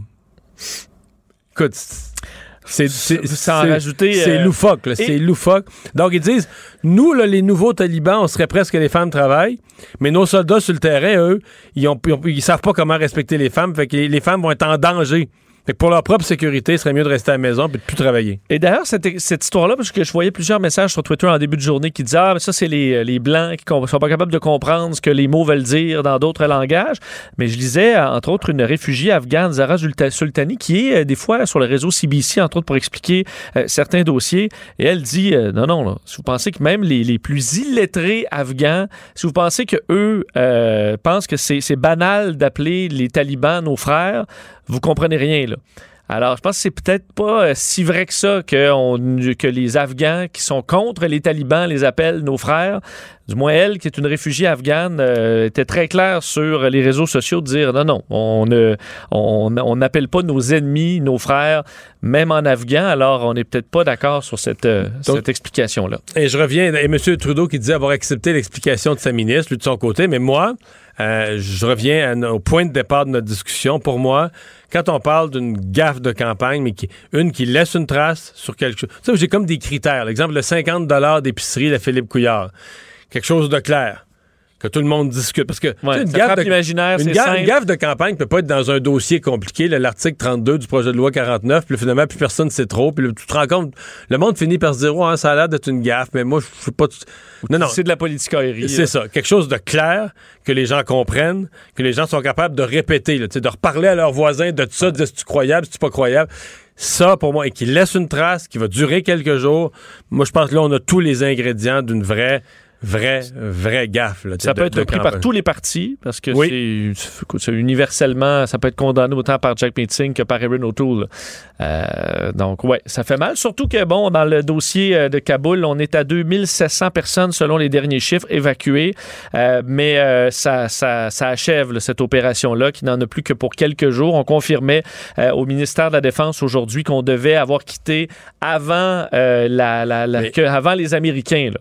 Mais le reste de la conférence de presse, c'était. C'était pas parfait parce qu'il y a des affaires qui sont loin d'être parfaites dans l'action canadienne pour rapatrier les gens. Mais le reste de la, con- de la conférence de presse pouvait atteindre son but de, de donner des explications, des réponses, des chiffres. Mais on s'entend que le reste de la conférence de presse n'existe plus. Là. Euh, une fois là, on t'entend juste un, un. Nos frères talibans, c'est ça. Oui, absolument. Parlons de la campagne fédérale. Euh, C'est sûr que c'est un des dossiers qui vient euh, vraiment euh, faire une, éclipse au-dessus de la journée de nos chefs. Mais commencer quand même par Justin Trudeau, qui aujourd'hui parlait des taux d'imposition des grandes institutions financières souhaitant, pour entre autres, financer ses promesses d'hier pour aider les jeunes acheteurs à pouvoir avoir la propriété de leur rêve, mais souhaite imposer davantage les grandes banques, également les compagnies d'assurance, faisant passer le taux d'imposition de 15 à 18% dans un prochain mandat libéral. Euh, Justin Trudeau disait euh, qu'il est venu le temps d'en demander un peu plus aux grandes banques, aux grandes compagnies d'assurance qui ont fait des bonnes affaires aussi, même pendant la pandémie, et que ça permettra euh, de faciliter la vie aux jeunes acheteurs, disant si vous travaillez fort, si vous épargnez de l'argent, votre rêve doit d'avoir votre propre maison devrait être possible au Canada. Alors c'était un des dossiers du Donc, jour pour impo- Justin Trudeau. imposer davantage les banques, là, qu'on- on, on comprend que politiquement, d'abord, on a toujours tenté de demander, tu sais, t'es au pouvoir, il pouvait le faire dans son dernier budget, si vraiment c'était essentiel, il pouvait le faire dans son dernier budget. Mais le point, c'est que politiquement, c'est la montée. Je ne sais pas si c'était prévu dans le plan de campagne, mais j'ai l'impression que là, on s'attaque vraiment à la montée du NPD. là. parce qu'aujourd'hui, le mot à mot de ce que dit Justin Trudeau, Jack Metzing aurait pu le dire. Oui. Ça, c'est du Justin Trudeau, NPD. les grands riches. euh, Oh, oui, les grosses banques, puis tout ça. Puis c'est toujours drôle parce que, tu sais, on parle des banques, des banques, des banques, mais tu sais, au Canada, là, je veux dire, la Banque Royale, là, ça appartient pas à une madame ou à un monsieur comme toi, tes culottes t'appartiennent, tu comprends? oui, non. Qui est propriétaire de la Banque Royale, là? Euh, tous les syndicats d'enseignants ont sûrement, là, tous les fonds de pension d'enseignants ont sûrement là, des paquets d'actions de la Banque Royale. Euh, tous les fonds de pension du Canada, ont plein d'actions de la Banque Royale. Mais tous les noms, là, tu vois. Puis dans les, les rendements qui font que les pensions de tout le monde. Donc, je dis pas qu'il faut, faut- faut protéger les banques, mais ce que je veux dire, c'est qu'il y a une démagogie. Tu sais, quand tu dis, Ah, moi, je vais m'attaquer au profit des banques, mais comme si les banques, c'était une personne avec son Ouais, cigare. un peu comme Jeff Bezos et, euh, à Amazon. C'est ça, là, une personne tout seule avec son cigare dans son gros bureau en acajou, et puis lui, la, lui, la banque, là, il s'emplit. Non, les banques, c'est des actions éparpillées, tu comprends? Tout le monde en a, les gens en ont dans leur REER privé, et surtout les fonds d'investissement, tous les fonds de pension, tous les fonds d'investissement, Donc, de vraiment monsieur, madame, tout le monde. là. ils prennent tous les gros fonds d'investissement, là, c'est plein, plein, plein d'actions des six grandes banques canadiennes. Pose-toi pas de questions. Donc, c'est aussi que les profits des banques, puis les dividendes versés par les banques, mais c'est tout redistribué dans les fonds de pension de tout le monde. là. Puis les mêmes travailleurs qui sont syndiqués puis qui aiment ça quand leur syndicat crie contre une banque, si les rendements sont pas assez bons sur leur, fonds de, aussi. sur leur fonds de pension, ils vont dire Ah, pas de rendement dans notre fonds de pension. Non, mais Bon. Euh, Aaron O'Toole et le j'aime m'attaquer au populisme de gauche. Bon, ben est-ce que est-ce que Aaron O'Toole va dans de- dans ce cherche lui aussi à aller chercher euh, ce, ce vote-là qui est peut-être moins pour les conservateurs parce qu'aujourd'hui euh, Aaron O'Toole parlait de santé mentale, euh, souhaitant d'ailleurs il rappelait ses promesses concernant l'augmentation des transferts en santé euh, aux provinces, mais souhaite collaborer avec les provinces pour investir dans les soins de santé mentale, pour au dire d'Aaron O'Toole fournir suffisamment de financement par le biais de transferts en santé, entre autres des crédits d'impôt pour des employeurs pour offrir des protections, euh, des investissements dans des organismes à but non lucratif pour des programmes de santé mentale, un milliard sur cinq ans pour des initiatives de programmes autochtones pour les soins de santé mentale. Euh, c'est des choses qu'auraient pu proposer les libéraux et Ouais. le NPD aussi. Oh ouais, non, on comprend que les conservateurs sont dans un- une certaine forme de recentrage à ce moment-ci. Là. Prends les trois dernières annonces. euh, les travailleurs présents, c'est conseil d'administration des entreprises, donc pour les travailleurs, Ouais. la protection des fonds de pension pour les travailleurs, même on parlait pro-syndical. Aujourd'hui, on s'occupe de santé mentale, donc on est dans le, dans le social, dans le travailleur. Donc c'est ce qu'on appelle, mais si tu as lu la, la plateforme des conservateurs, dont on a surtout remarqué Renault en t-shirt bien, bien musclé sur la une. contenu aussi derrière. Mais oui, si tu le lisais, c'est une plateforme recentrée. là. Euh, donc, un peu moins... euh, c'est qu'on on est prêt...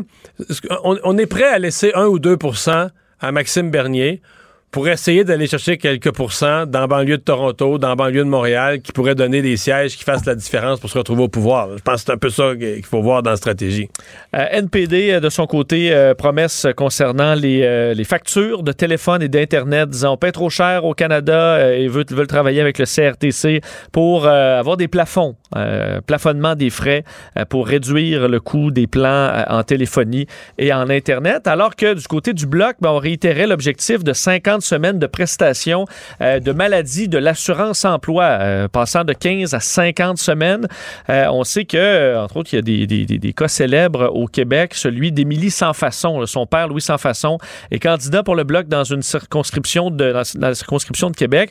Et ce qu'on, bon, ce, ce- qui est arrivé à cette, ce- cette jeune femme atteinte d'un cancer, termine sa chimiothérapie, mais doit retourner rapidement au travail parce que ses 15 semaines sont écoulées. Elle va décéder en novembre dernier après une récidive de son cancer. Alors, au lieu de pouvoir travailler sur sa santé, s'occuper d'elle, elle a dû retourner au travail, ce qui n'aurait pas été le cas avoir eu ce 50 semaines.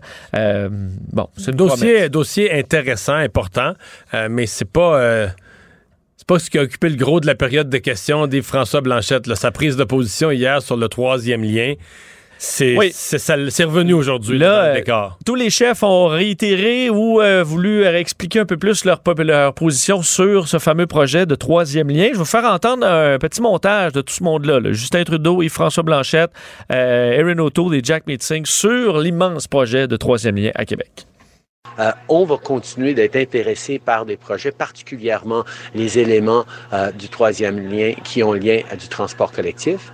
Euh, ces discussions vont se continuer. Je crois que le troisième lien a un potentiel de contribution positive en termes d'environnement, notamment pour éviter un nombre important de véhicules faisant un important détour.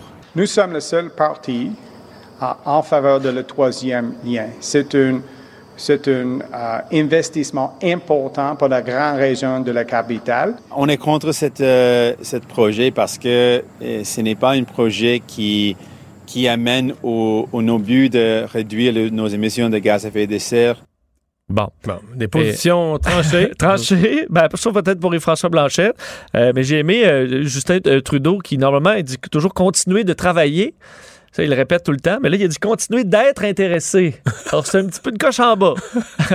On travaille même pas. là. On travaille pas. On, est, on continue d'être intéressé par À ces projets, projet. de troisième lien concernant, entre autres, le transport collectif. Mais euh, c'est, je veux dire, l'analyse qu'on peut en faire, comme du point de vue des François Blanchette, c'est parce que c'est une double analyse. Des circonscriptions visées, on se dit qu'on va aller chercher plus d'appui dans quelques circonscriptions, puis qu'on n'en perdra pas qu'en bout de ligne, les gens de, de, de de la Montérégie, qu'ils soient, d'accord ou pas, ils vont pas voter là-dessus, ils vont s'en foutre. Mais aussi, on se colle sur la CAQ. là. On veut vraiment pas, du côté des François Blanchette, d'aucune façon, déplaire à François Legault. Tout savoir en 24 minutes.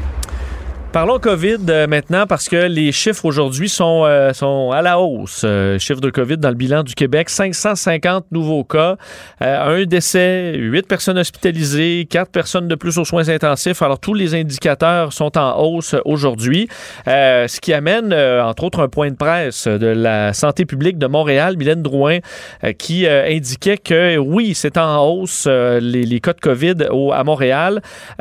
En fait, par rapport à l'an dernier, on est même pas mal plus haut. Elle a fait la comparaison. Là, on est à des chiffres qu'on avait l'an dernier, plus fin septembre, où on était carrément au début de cette, euh, deuxième vague. Plus de transmission communautaire. La rentrée n'est pas encore faite. Alors ça, c'est inquiétant. Par contre, il y a toujours le fameux vaccin euh, qui peut empêcher les gens euh, qui, contractent la COVID de se retrouver dans le système hospitalier. Elle a tenu donc à rappeler tout ça. On gère présentement 46 éclosions, principalement en milieu de travail. On comprend que le milieu scolaire, il y en a pas en ce moment. Dans les lieux publics ensuite, euh, entre autres dans des, dans des événements de danse. Il y en a 11. Ah oui. Événements de danse, là, c'est un des, euh, euh, des vecteurs en ce moment. Je vais faire entendre un extrait de... Dan- Danse en ligne ou. Ben, ils disent des- pas des- quelle, des des danse. Ils disent pas quelle danse, mais on dit tant chez les spectateurs que des danseurs. Donc, Ah, des ok. spectateurs euh, au- à la danse. Je vais vous faire entendre Mylène Drouin. Je m'excuse, le son de la conférence de presse n'était pas très bon, mais vous allez quand même entendre son propos. On est face à une quatrième vague. Là, on a un effort à faire, un peu comme je le disais euh, au mois de mars et avril face à la troisième vague. On a maintenu des mesures en place très sévères pour et on a réussi à l'éviter. Celle-ci, on va pas l'éviter la vague. Elle est là, elle est bien installée avec 50% de variant Delta dans nos cas. Euh, on est face à une hausse. Euh, la question, c'est d'essayer de minimiser évidemment des événements de supertransmission et euh, minimiser évidemment les, les cas qui vont se rendre aux hôpitaux et aux soins intensifs. Mais moi, ce, que je, ce qui me frappe surtout dans les chiffres du jour, euh, c'est ceux du journal ce matin sur les écoles. On a fait le portrait après, les- après trois semaines au mois d'août l'année passée versus après trois semaines au mois d'août. Quand on dit trois semaines au mois d'août, c'est la veille de la rentrée scolaire. Et chez les 20 ans et moins, donc tu prends le groupe des 20 ans et moins, on n'a pas de chiffre pour les écoliers comme tels, mais si tu prends les 20 ans et moins, on s'entend qu'il y a une grosse partie qui sont à l'école. Il y en a 10 fois plus. Il y a 10 fois plus de cas COVID chez les 20 ans et moins cette semaine qu'il y en avait à la même semaine du mois d'août l'an dernier. Donc, ça veut dire que la rentrée scolaire, là, quand, quand les jeunes se présentent à l'école pour le jour 1, on part le jour 1 avec 10 fois plus de cas de COVID susceptibles de se transmettre. Bon, on a des jeunes vaccinés, il y a des éléments qui vont aider. Mais ça... C'est pas banal. Non, non, non. Tu te rends compte que c'est quand même une euh, rentrée qui se fait. Je comprends qu'il a gardé le masque, ça se fait sous un, un- un certain risque. L'autre chiffre que je retiens, euh, le, le ministre Dubé faisait le bilan, je pense, des 19. là. C'est quand même le nombre d'hospitalisations. Aujourd'hui, 8 de plus, comme c'est plus, là, mais c'est pas tant que ça. Euh, les 19 dernières hospitalisations qu'on a eues au Québec, 17 des 19, des gens non vaccinés. Donc, Alors que c'est un ils- faible pourcentage, C'est ça, ils sont 12-13% de la population puis ils représentent 90% des hospitalisations. Ça, ça dit tout sur la valeur du vaccin. là. Euh, changement d'ailleurs euh, au niveau de la santé publique. La Direction générale de la santé publique annonçait que le docteur Richard Massé, conseiller médical stratégique et ancien d'ailleurs euh, directeur de la santé publique entre 1998 et 2003, lui, euh, vous avez vu souvent remplacer le docteur Arruda dans des points de presse, les cheveux blancs, euh, il doit quitter son poste pour des raisons de santé présentement. Et ce qu'il y a d'un peu particulier, c'est que il est remplacé par son épouse, la docteure Marie-France Reynaud, qui l'avait d'ailleurs remplacé durant la période estivale. Elle qui est conseillère médicale stratégique à la direction de la santé publique, spécialiste en médecine communautaire et santé publique. Donc, elle va prendre la relève pour l'instant. Euh, lui qui était revenu euh, au printemps 2020 euh, à, son, à ce poste, donc haut placé à la santé publique. Et on ignore pour l'instant quels sont ses problèmes de santé. On sait qu'il y avait eu quelques frictions dans le dossier de la rentrée scolaire avec Jean-François Roberge. Alors, il ne pas avoir eu lieu, eu un lien avec tout ça. Euh, on l'ignore, mais euh, se Mais retire pour un certain temps. Le fait que ce soit sa, sa conjointe, moi, ça, ce qui me concerne, si elle est diplômée, si elle est formée, si les gens dans l'équipe ont confiance en elle. elle l'a déjà fait en plus. C'est ça, mais si tu veux dire que c'est un hasard, ben, c'est un hasard. Probablement qu'ils se sont connus dans ce domaine-là, là, de la santé publique, ou peut-être même au ministère, peu importe, et ils sont devenus un couple. et- Un couple de cerveau, là. Ben voilà, un couple de, de- de- de- de spécialistes en santé publique, donc ils se retrouvent là. Si elle fait un job, moi, ça me fatigue pas euh, du tout, du tout. Euh, et euh, François Legault est revenu rapidement aujourd'hui euh, devant les journalistes et il a été questionné sur le passeport vaccinal au travail. Sa réponse était quand même intéressante parce que alors qu'on lançait ce matin l'application Vaxicode pour ceux qui ont des téléphones Apple et qui d'ailleurs la plupart, moi ça a pris euh, 30 secondes là, pour pouvoir avoir mon ma, ma- ma- ma preuve de vaccination. Questionné donc à savoir est-ce qu'on euh, va pouvoir utiliser le Vaxicode euh, en milieu de travail? Écoutez la réponse de François Legault. les employeurs peuvent décider, euh, comme ils font actuellement, de ce qu'on recommande, ce que la santé publique recommande, c'est de rester en télétravail. Donc, euh, mais euh, ceux qui veulent revenir, qui doivent revenir pour euh, l'efficacité de leur organisation, de leur entreprise, mais là, c'est à l'employeur à décider comment il fonctionne. Un raccourci un peu, là, parce que, moi, à mon avis, il y a quand même un enjeu de droit. Là. J'ai pas entendu d'avocat en droit du travail dire là, clairement, hors de tout doute raisonnable. Il y en a qui disent Ouais, ça pourrait être testé devant le tribunal, faudrait voir. euh, on n'a pas de jurisprudence en temps de pandémie. là. Mais a priori, c'est pas si automatique que ça que dans un milieu de travail, tu peux exiger quelque chose comme une vaccination ou que tu peux exiger quelque chose de relié à la santé de tous tes employés. Le passeport vaccinal, présentement, est pour des activités non essentielles, des loisirs, des sports, des restaurants, des choses comme ça. Le travail... Est-ce que tu peux être congédié? Ben c'est ça. Le travail, c'est une coche au-dessus. là. C'est le gagne-pain, c'est gagner sa vie. Ça veut pas dire que les tribunaux pourraient pas dire oui, dans certaines circonstances, euh, euh, si tu es en contact avec le public, il y a un devoir en temps de pandémie de protéger le public. Mais à mon avis, c'est pas aussi automatique que ce que M. Legault a laissé Ben, entendre. on verra un peu euh, avec Air Canada parce que ce sera peut-être un des premiers tests. Air Canada qui annonçait un petit peu plus tôt aujourd'hui euh, qu'ils allaient rendre obligatoire la vaccination contre la COVID pour tous ses employés, euh, pour tout le personnel de la société aérienne. Ça devient une condition d'embauche aussi. Tout ça à partir du 30 octobre prochain. Et ce qu'on dit, souvent la question c'est OK, mais il arrive quoi si tu refuses? Euh, Est-ce que tu peux avoir des tests? Air Canada dit non. Euh, pas de pas d'offre de tests de dépistage, pas de mesure de remplacement, sauf pour ceux qui ont des raisons vraiment valables, des problèmes médicaux par exemple, et qui ne peuvent pas être vaccinés. Pour les autres, euh, il y aura des conséquences allant jusqu'au congé non rémunéré ou cessation d'emploi. Alors, Air Canada dit vous êtes vacciné, vous n'avez pas de passe-droit, il n'y a pas de test. Si vous n'êtes pas vacciné le 30 octobre, euh, on peut vous mettre dehors. Il y a un mouvement, là, je veux dire, les gens non vaccinés, en tout respect, doivent, à mon avis, faire une réflexion et reconsidérer. le- la vie s'en vient de plus en plus compliquée. On sent que ça resserre, l'étau se resserre de partout, avec un mélange d'impatience parce qu'on veut s'en sortir, puis on voit l'efficacité du vaccin. Tu sais, tous les éléments euh, font que l'étau se, se resserre. Et on peut. Et on peut terminer avec euh, une des nouvelles qui a fait beaucoup jaser aujourd'hui, le bébé en couverture de l'album Nevermind de Nirvana, album mythique, il faut dire des années 90, album grunge euh, du euh, et ben ce bébé, on voit un bébé dans l'eau avec un billet de banque là, juste devant lui. Ben ce bébé, Un bébé tout nu, qui est un bébé tout nu, qui est maintenant dans la trentaine, Spencer Elder, Elder poursuit euh, les anciens membres de Nirvana et plein d'autres mondes, la, la succession de Kurt Cobain, pour pornographie infantile. Enfin, on dit que euh, c'est les parties génitales de- du bébé étant euh, apparents, on le représente, vu qu'il regarde un billet de banque, comme un travailleur du sexe. C'est ce que, ce ce son avocat a fait valoir et qu'il en a subi des conséquences un peu toute sa vie. Alors que le bébé, là, euh, lui, il a refait la photo à plusieurs reprises dans sa vie pour des magazines. Euh, il a fait des Le gars, il a fait des, il a fait plein de plein d'entrevues là-dessus au fil de sa vie. Et là, soudainement, euh, ben, il dit qu'il en a bien souffert et que ses parents à l'époque ont eu 200 dollars pour ça et qu'il n'aurait pas signé de décharge. Il a essayé de, con- de contacter plusieurs fois les membres du groupe pour avoir de l'argent euh, sans succès. Ben là, il réclame 150 000 dollars de dommages et intérêts. Je pourrais dire que sur les euh, réseaux sociaux, euh, il sortait pas comme un le favori de la foule. Aujourd'hui, sachant que le gars fait plein d'entrevues, a refait la photo plein de fois et soudainement se sent victime une fois dans la trentaine. À vous de juger. Les gens lui prêteraient pas l'intention de vouloir de l'argent? Ça a l'air que oui, pour certains. Résumé l'actualité en 24 minutes, Vincent, mission accomplie. Mario Dumont et Vincent Dessureau. Deux générations, deux visions, deux fois plus d'informations. Cube Radio. Cube Radio. Les rencontres de l'heure. Emmanuel Latraverse et Mario Dumont. La rencontre, la traverse, Dumont. Emmanuel Latraverse qui euh, se joint à moi et Mario Dumont. Bonjour Emmanuel. Bonjour.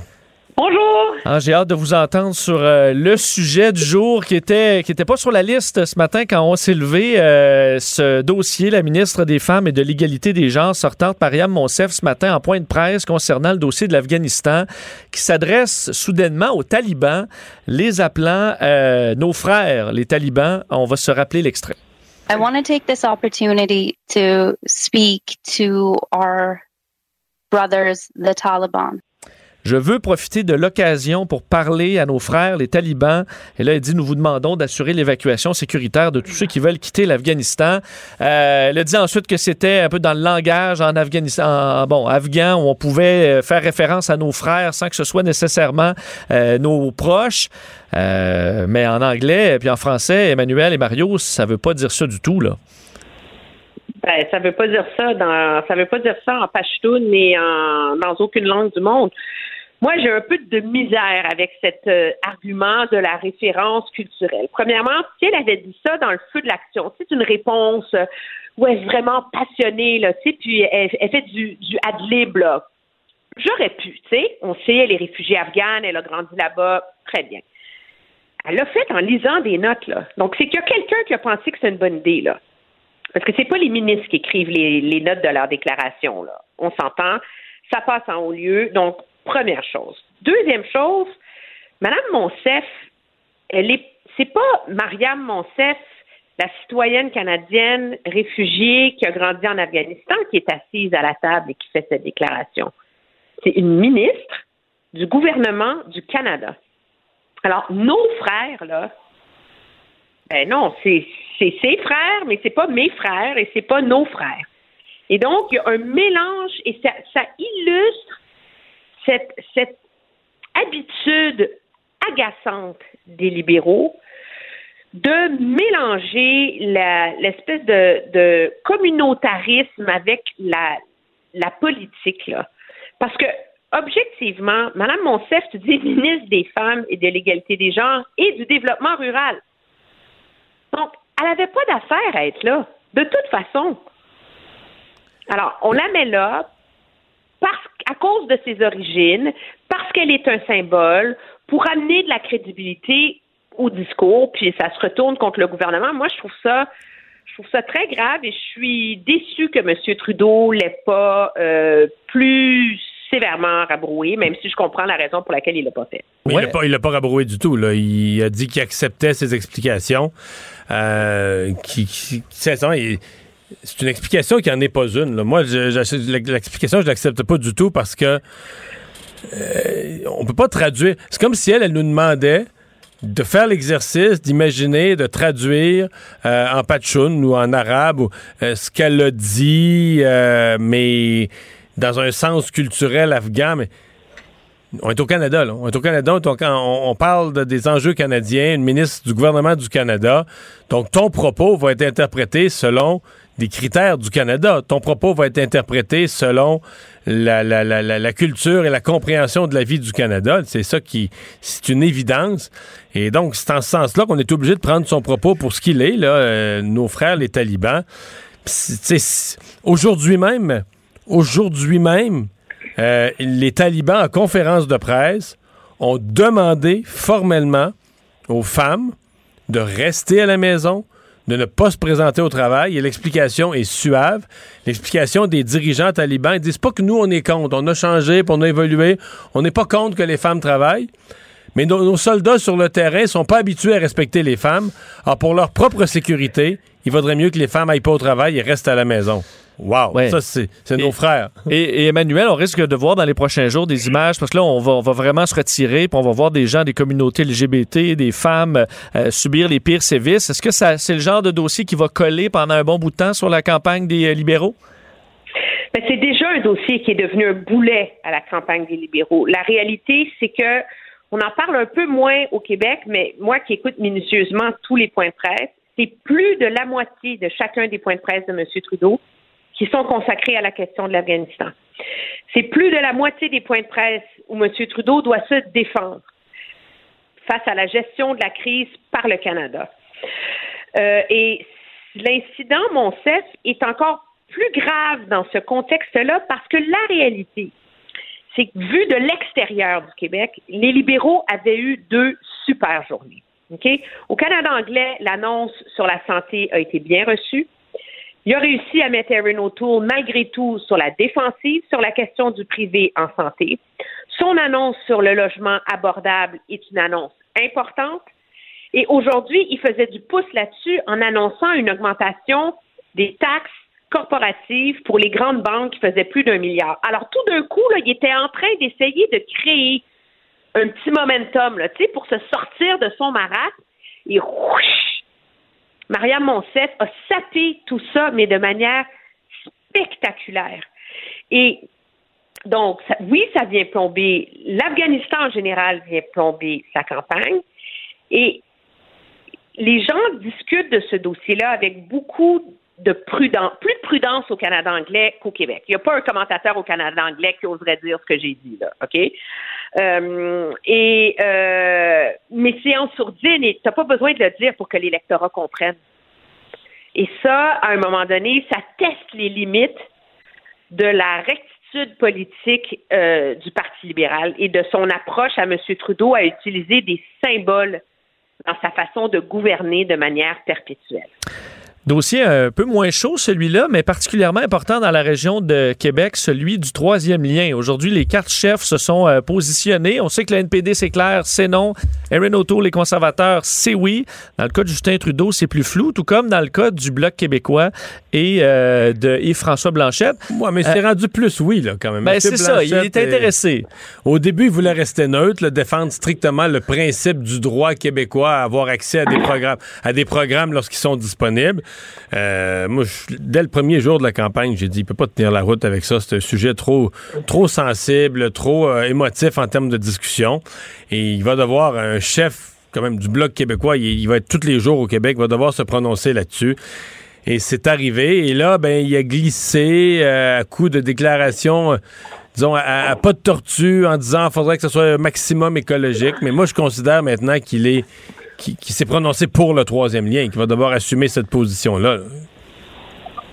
Oui, je suis d'accord. Puis il l'a fait, mais c'est parce que il a essayé de passer la durée de la campagne électorale sur la clôture, ce qui est une position difficile. Mais en vérité, là, il se retrouve, si tu me passes l'expression, sur le bout piquant de la clôture. non, mais c'est vrai, là. Parce que il y a une partie, tu sais, toute l'image du Bloc québécois, c'est parti vert, changement climatique, etc. Là, moi, je veux bien, mais quand on essaie de nous faire à croire que c'est un projet qui a des un potentiel écologique, non. Dis-moi que c'est un projet qu'on mais- peut rendre plus acceptable écologiquement. Alors, ça, ça révèle, je pense, un côté, euh, il y a une forme d'opportunisme là, dans cette prise de position-là qui vient à l'encontre des valeurs fondamentales du Bloc québécois. Ah oui, mais je t'arrête, Emmanuel. ça va. Ouais. Les valeurs fondamentales du discours du Bloc québécois puis du chef, je veux dire, le Bloc québécois là, gagne des élections dans plein de régions où le monde ont des, des RAM puis des F-150 puis des gros pick-up. Tu sais, c'est- des gens qui... Des, des travailleurs, là, des travailleurs qui votent massivement pour le Bloc. Tu penses, ça, ça marche pas au sirop de maïs, ça, ces véhicules. Parce qu'à un moment donné, tout, tu vois, tout Non, est- 10 milliards de... Non, moi, je le répète, j'adore cet argument de ta part, Mario, parce que 10 milliards de litres d'essence au Québec l'an dernier. C'est ça. Mais nous, mais on dit, mais nous, on fait comme si ça n'existait pas. On demande que la caisse de dépôt investisse pas dans aucune entreprise qui est dans les hydrocarbures. C'est une de nos plus gros, comme consommateurs, c'est une de nos plus grosses dépenses. Alors moi, je dis pas, j'en suis à 100% qu'on se donne un objectif d'en sortir, de rentrer les véhicules électriques, qu'on se donne un plan. Ça, je- j'en suis à, à 100%. Mais de faire semblant que dans l'intervalle, pour cette année, l'année 2021, puis 2022, puis 2023, même s'il y avait un décrescendo progressif, de faire semblant que le pétrole, ça n'existe plus, que le Québec, le Québec est contre une économie pétrolière, tout ça, c'est du vent. C'est faux, c'est hypocrite, c'est même ridicule. Je veux dire, tu, tu dis ça, là, puis tu sors de ta conférence de presse, tu sors de l'hôtel, tu ouvres la porte de l'hôtel, là, puis t'arrives t'arrives sur la rue, puis c'est plein de véhicules, mais c'est parce qu'ils sont pris dans des contradictions. Tu sais, quand tu dis de quoi qui est pas fondé puis qui est pas vrai, ben t'es pris dans des contradictions tout le temps, tout le temps, là. Oui, oui, non, je suis d'accord, mais c'est, c'est ce qui est ce qui est intéressant par ailleurs, c'est qu'en bout de ligne, il y a quand un parti politique en campagne électorale est forcé de se prononcer sur un enjeu sur lequel il voulait pas se prononcer. Ouais, c'est rare que c'est- c'est rare que ça tourne bien. Bloc québécois. Non, mais c'est parce que là, il y a, il y a un choix. Et le calcul du bloc, c'est qu'il fallait le faire pour sauver son siège dans Beauport-Limoilou, pour garder le vote de la partie des gens dans ce grand comté-là, parce qu'ils sont grands les comtés au fédéral, qui sont en faveur du troisième lien. Mais ce faisant, il mine ses chances de remporter Québec contre Jean-Yves Duclos, qui est un comté, si je ne m'abuse, qui est bien davantage opposé au troisième lien. Ouais, effectivement. Parlons, euh. Emmanuel et Mario, euh, parlons de la liste d'épicerie demain parce que François Legault va faire son point de presse. Il y aura plein de questions. Aujourd'hui, parler du passeport vaccinal en entreprise, mais euh, va probablement s'immiscer dans la campagne fédérale, donnant un peu ses attentes euh, qui, euh, bon, du, pour le prochain gouvernement fédéral.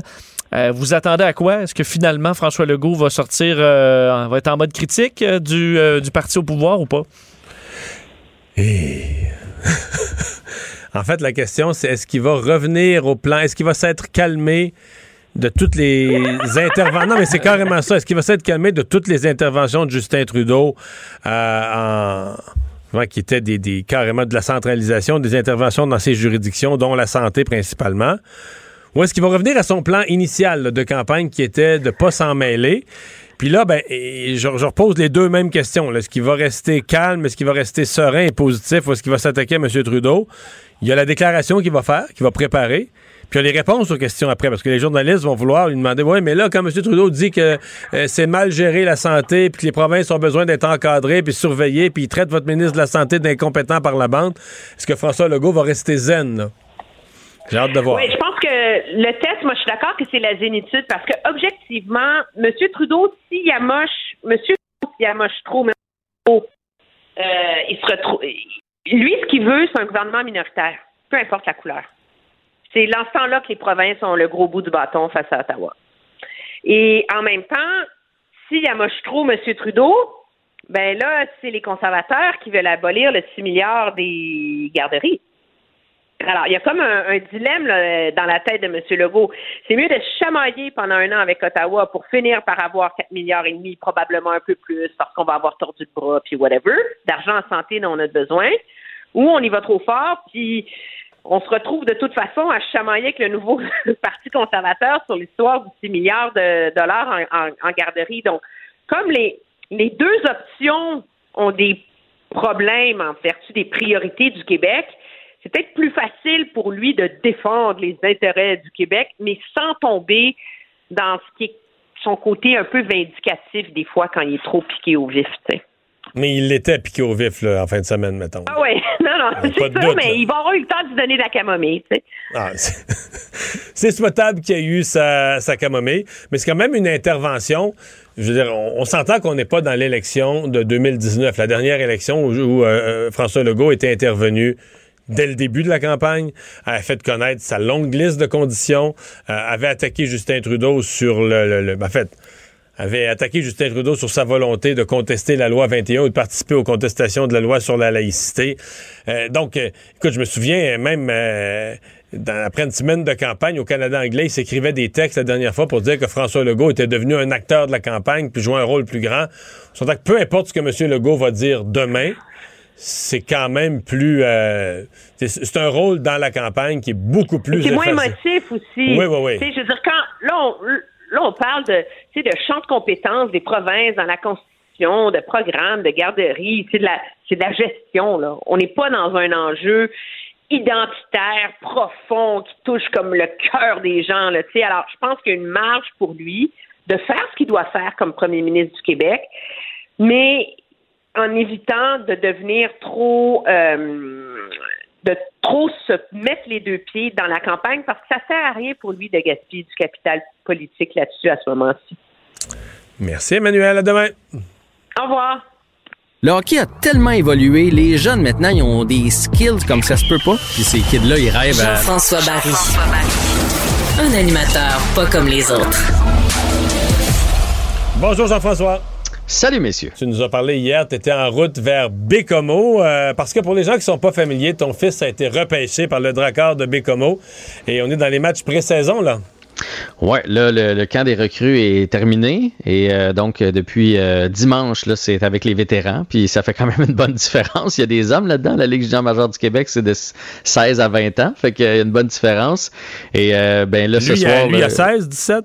Il y a 16. Il y a 16. Et Là, il y a des gars de euh, 20 ans dans l'équipe là. Exactement. Puis ce soir, là, c'est son premier match euh, ici à domicile avec les, les- avec les vrais joueurs. Ça veut pas dire qu'il fait l'équipe. Il reste encore des coupeurs. Là, je te dirais, euh, d'ici 24 à 48 heures, on devrait être branché. Mais c'est quand même des, des drôles d'émotions euh, pour, pour le papa. Là. Puis je vois mon gars qui est quand même un peu stressé puis tout ça. Mais c'est un c'est des beaux feelings. Puis, Est-ce que l'espoir est là euh, déjà de faire l'équipe cette année? Est-ce que ça. Écoute, je te dirais les choix de première ronde, parce que Nathan était un choix de première ronde, euh, à 75 hum, finissent par faire l'équipe. Il y a peut-être euh, entre 15 et 20 joueurs par année qui font l'équipe à leur première année. C'est sûr que là, cette année, avec le fait que la pandémie a eu lieu l'année dernière, donc pas de saison midget 3, la marche est encore plus grande. La dernière fois qu'il a joué, c'est Bantam 3A. Fait que là, il skip comme deux niveaux d'un coup. Alors, la décision de l'organisation, puis je pense que c'est comme ça à travers toute la ligue, ça va être ce qui est le mieux pour le kid. Tu sais, c'est mieux de le redescendre parce qu'il est pas prêt. Ça y enlève pas de talent, ça y enlève pas rien de ça, mais peut-être il que la retourne où? Il retourne où transition- un joueur comme ça là, qui est pas prêt pour le. Il retourne le midget 3? Les premières années, c'est midget 3 parce que tu es encore à l'âge pour jouer midget 3. Les plus vieux qui ont 17, 18, ben, eux autres, là, ça peut être junior 3, ça peut être euh, Mm. collégial. Puis ça veut pas dire qu'ils peuvent pas se repointer l'année d'après, mais de toute façon, comme, comme j'ai dit à Nathan, puis comme j'ai dit, parce qu'évidemment, il y a plusieurs amis là, qui sont, sont dans des camps un peu partout, euh, parce qu'à travers les années, on s'est fait des amis partout à travers le Québec.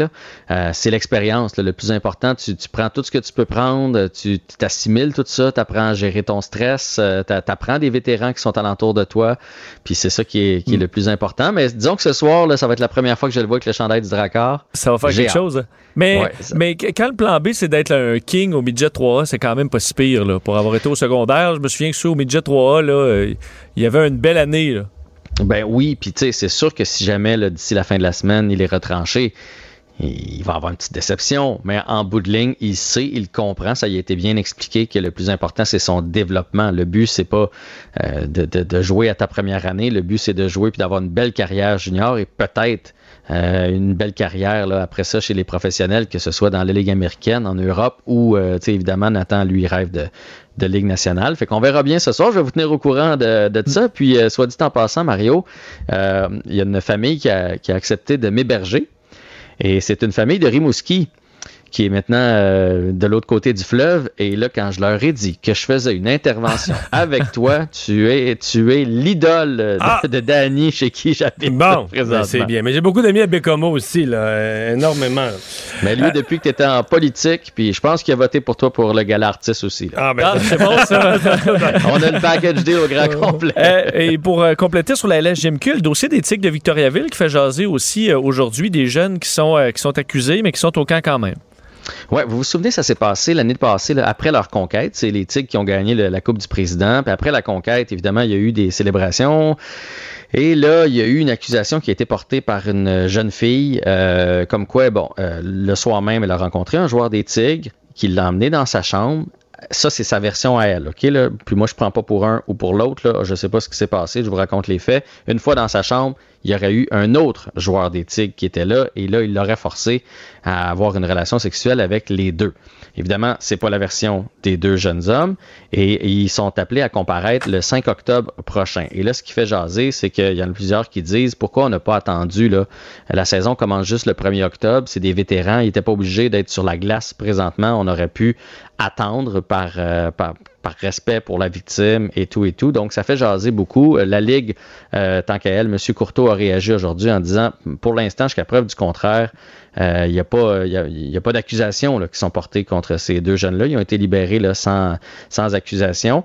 Euh, du côté de la, SQ, on dit que, puis d'ailleurs, l'article est sorti, le reportage est sorti sur euh, TVA, euh, comme quoi il pourrait y en avoir des accusations, sont en train apparemment de monter une preuve solide. Donc, ça va être un dossier qui va être à suivre, disons, dans les prochaines semaines. On dit euh, le 13 septembre qu'on devrait avoir le rapport final. Une médaille pour une Québécoise aux Jeux paralympiques. Exactement. Aurélie Rivard euh, en natation qui a gagné le bronze. Elle est malheureusement déçue. Euh, elle avait fait un meilleur temps lors des qualifications, donc elle n'a pas performé à son goût. Reste qu'elle a gagné au 50 au 50 mètres style libre et c'est une sixième médaille quand même pour elle aux Jeux paralympiques. Donc bravo. Et euh, elle doit se remettre de ses émotions rapidement, se ressaisir puisqu'elle participe aussi au 100 mètres qui est sa deuxième discipline. Serena Williams déclare forfait? Ouais, Serena Williams, je ne sais pas si vous avez le même feeling que moi, messieurs, mais là, Serena Williams qui, euh, qui traîne une blessure à une jambe, donc elle déclare forfait au US Open, qui est son tournoi de prédilection, celui qu'elle préfère, qui est à New York, on le sait, c'est une Américaine. Elle l'a gagné six fois, ce tournoi-là.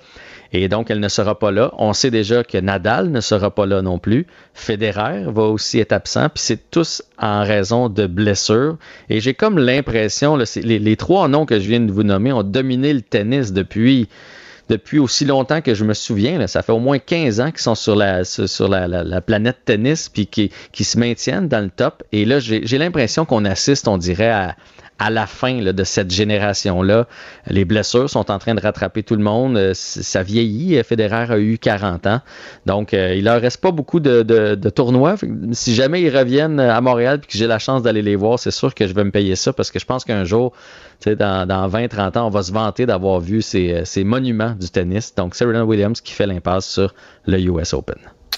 Un nouveau corps arrière numéro un pour les Jaguars de Jacksonville pour relancer l'équipe, il l'espère sûrement. Oui, puis tu sais, on, on parlait de mon fils tantôt que la marche était grande. C'est quand même fou là, ce que ce jeune-là va vivre. C'est le premier choix au, lors du dernier encamp de la Ligue nationale de football. Et euh, bon, pas juste, pas juste premier cho- choix de premier tour, le premier choix, toute équipe confondue. Là. Exactement, là, le premier total, total. Fait que ça vient avec son lot de pression, évidemment. Les regards étaient tournés vers lui. Et les Jaguars qui ont décidé d'en faire officiellement leur corps arrière numéro un. Donc, c'est lui qui va partir la saison et jusqu'à preuve du contraire, tant qu'il va livrer la marchandise, ça va être lui qui va avoir le ballon entre les mains. Ça prend quand même des nerfs d'acier quand tu penses à ça. Il, est, tout jeune, puis il va jouer contre des brutes qui veulent y arracher la tête et le ballon en même temps, euh, avec toute la pression, les commanditaires, les sous a en jeu. Euh, dans un, imaginez juste dans un vestiaire, ce joueur-là arrive, il est entouré de, vétérans. Donc Trevor Lawrence, qui, euh, je, je sais pas si, je sais que tu es amateur de football, Mario, si, si tu crois qu'il est promis un bel avenir et que c'est une bonne décision de le lancer déjà dans la mêlée. Mais, je, suis pas. cas, euh, je, je suis à la NFL pas assez l'universitaire pour me faire une idée. En même temps, j'ai vu ses performances et euh, tout ce qu'il a gagné. euh, il est choix de première ronde, c'est pas un hasard. C'est certainement un corps arrière extraordinaire. Mais des corps euh, choisis, repêchés tôt, qui ont eu des carrières décevantes, là, je peux t'en nommer jusqu'à demain. Là. Sais, euh, commençant par Johnny Football, Johnny Menzel, qui est arrivé euh, qui est arrivé en faisant des signes de pièces, qui a été, il a été repêché à première ronde, puis tu sais que ça n'a jamais marché. Donc, il y en a quand même plusieurs que ça a mal tourné. Euh, lui semble avoir une tête ses épaules, mais évidemment, quand tu... Un, un des problèmes d'un jeune comme ça, tu sais, au hockey, là, c'est un peu différent. Mettons, un, un, choix de première ronde, il arrive toujours dans une mauvaise équipe. Parce que si, si on repêché, Mhm. si on repêché premier, c'est parce qu'ils viennent d'avoir une saison pourrie. Et, et souvent au hockey, on dirait qu'un joueur, ben, tu, le mets au début sur le deuxième trio. Ça se fond plus, mais. Tu peux le cacher un peu. Tu peux le cacher ou tu peux lui donner des deuxième trio, troisième trio. Il joue contre des joueurs moins forts de l'équipe adverse. Mais tu peux pas cacher le corps arrière. là. Tu le mets là, à chaque jeu, c'est lui qui est sur le spot, c'est lui qui a le ballon. Bon. Et là, il tombe dans une mauvaise équipe.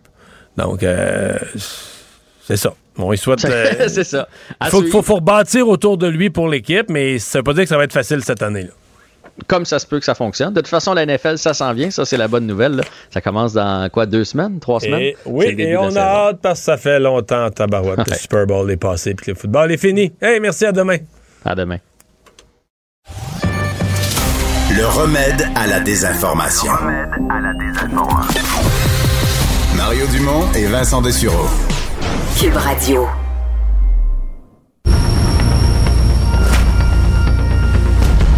Pour faire le bon choix. Votre rendez-vous incontournable. Animé par Pierre Bruno. Face à face 2021, jeudi 2 septembre 20h, à TVA. Je euh, retrouve Mario Dumont dans les studios de Cube Radio tout de suite. Mario, un des sujets de ce débat, en tout cas, ce sera la politique internationale et les propos controversés de Mme Monsef d'origine afghane, qui lance un appel aux talibans en les qualifiant de frères. Euh, ça fait sursauter plusieurs et même, on en parle en France, on en parle partout dans le monde. Ben, c'est inexplicable, sincèrement. C'est la ministre responsable de l'égalité des femmes au Canada. Elle est dans un point de presse. Elle, participe à un point de presse où les autorités du gouvernement canadien expliquent qu'est-ce qu'on est en train de faire comme opération pour sortir des, des gens, des ressortissants canadiens, mais aussi des femmes afghanes, des griffes des talibans, tellement, tellement ils sont une menace. Elle les appelle nos frères. Et sincèrement, Pierre, son explication, parce que j'écoute toujours les explications des gens, c'est difficile la politique. Elle l'a pas échappé, là. Elle lisait un non, texte. elle lisait un texte et elle les explique en disant, ben culturellement, en Afghanistan, on fait ça comme ça. on- Mais non, mais là, on n'est pas en Afghanistan, nous autres là. Elle est une ministre du gouvernement canadien. Elle parle au Canada, des affaires du Canada. Donc, elle doit penser que ses propos vont être analysés en fonction des, critères de, ce que les mots veulent dire au Canada. Elle dit en anglais Our brothers, the Taliban, nos frères, les, les talibans. Je vois pas, là. Je vois pas comment ça peut être interprété d'une façon ou d'une autre. Je vois pas comment ça peut être acceptable. Euh, je, suis- je suis totalement euh, soufflé là, par un, tel propos. Et en ce qui me concerne, il y a eu à date des affaires dans la campagne. On a parlé de petites gaffes, mais moi, je suis plutôt resté calme. Dire, oui, c'est pas habile. Mais ça, pour moi, c'est la première grosse. C'est la première grosse bourde de campagne. Pourquoi? Parce que c'est simple. C'est clair, pas quelque chose de compliqué où le public vient perdu puis c'est pas trop ce qui s'est passé, quelque chose que le public comprend bien, est capable de, de- de saisir la portée, de répéter. Aujourd'hui, M. Trudeau pense s'en être sorti en disant Ah, J'ai écouté les explications de ma ministre, puis tout est clair. Là, pas pantoute, là, pas du tout, du tout, du tout. Euh, Il n'y a pas d'explication de sa ministre qui mérite d'être entendue. Et c'est surtout pas clair comment on peut parler euh, des talibans en comme étant nos frères. Juste un, un ajout, Pierre. Euh, tout à l'heure, Oui. CNN rapportait que cet après-midi, la conférence de presse du jour des talibans, ils ont expliqué que les femmes, ils ont demandé aux femmes de ne plus aller travailler, de rester enfermées à la maison. Et c'est quand même assez beau. Les, les talibans disent, ben nous, les, les nouveaux talibans, on serait pas contre là, que les femmes aillent travailler, mais ce sont nos soldats sur le terrain qui sont pas habitués au respect des femmes et les femmes se mettraient en danger s'ils sortaient de la maison. Donc, pour leur propre sécurité, les femmes sont mieux de quitter le travail et de rester à la maison. C'est ça, nos frères. là. Premier pas d'autorité. Hein? Et ouais, on a hâte de, de voir comment M. Trudeau va se démêler de tout ça aussi, parce que ça risque d'être un boulet pour lui au cours des prochains jours. Euh, chez nous, c'est le retour des employés en télétravail. En fait, euh, c'est encore retardé la présence au bureau. On dit encore pour un mois au moins, restez chez vous. Ouais. Message qui été un peu nuancé d'une certaine façon par M. Legault, qui a lancé l'idée que ben si un employeur veut vraiment ramener ses employés, il pourrait utiliser le passeport vaccinal. C'est pas clair, là. Faudra voir, faudra parler des avocats en droit du travail, mais jusqu'à maintenant, ceux que j'ai consultés ont dit oh, attention, là. C'est pas dans toutes les circonstances, pas évident qu'un employeur peut exiger ça. Euh, bon, voyons au niveau fédéral, par exemple, euh, M. Trudeau veut faire ça. Air Canada dit nous, on oblige tous nos employés à être vaccinés. Donc, il y a, a, une réflexion sur les milieux de, travail qui est en cours.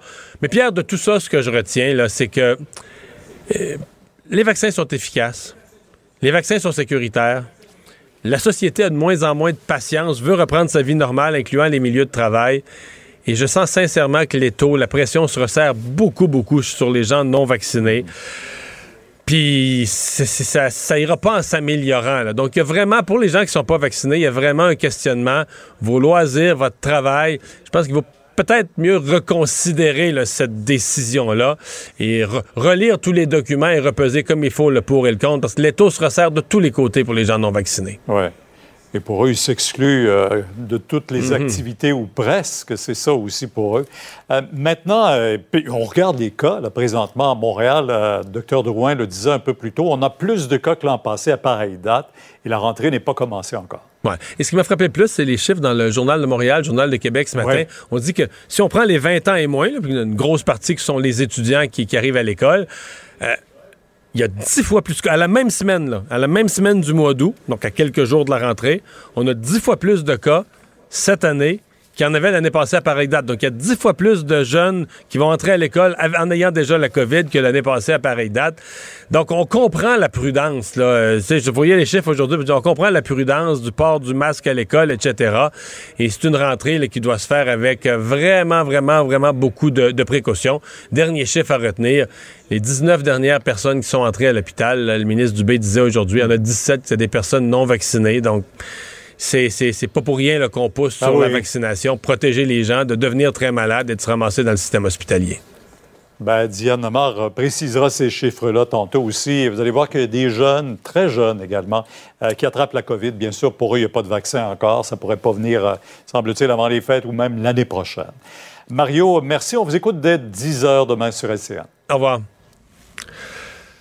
Alors, euh, Vincent, ben, on se parle de OnlyFans, ce site Internet euh, qui euh, avait annoncé il y a quelques jours que c'était fini la, pornographie dans leur, dans leur page. Oui, et euh, ben, il n'y a que les fous qui changent pas d'idée. OnlyFans, ça avait fait tellement jaser euh, cette nouvelle la semaine dernière, comme quoi la plateforme OnlyFans, qui est à peu près un, Instagram ou un TikTok, mais où on paie pour suivre quelqu'un, pour avoir du contenu bon, qui n'est pas accessible aux non-payeurs. Et sincèrement, j'ai tellement vu parce que j'ai vu passer les articles, mais c'est presque, moi je vois presque juste de la porn, presque juste, ben à toi des Québécoises, il y a plusieurs Québécoises qui ont fait des reportages qui se sont mis très riches là. Oui, ben faut dire en, en, mettant des photos en petite tenue, en sous-vêtements, etc., en faisant payer des gens pour avoir accès au contenu. Oui, l'industrie de la pornographie s'adapte beaucoup souvent aux nouveaux médias et eux, ils ont vu une façon de gagner leur vie euh, facilement avec euh, OnlyFans, de sorte que c'est vraiment ça qui a pris beaucoup la place, contrairement à ce qu'on voulait au départ. Admettons, tu suis un cuisinier qui va te faire des recettes, euh, quelqu'un en design qui va te montrer des designs.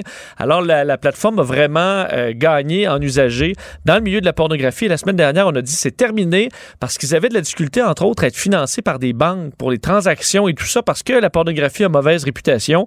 Euh, ça a fait paniquer l'industrie. Finalement, euh, dans les dernières heures, on annonçait que non, finalement, changement d'idée, on gardera les contenus sexuellement explicites parce qu'on a eu les confirmations de l'industrie qu'on allait pouvoir bon, utiliser tout le service de financement et compagnie.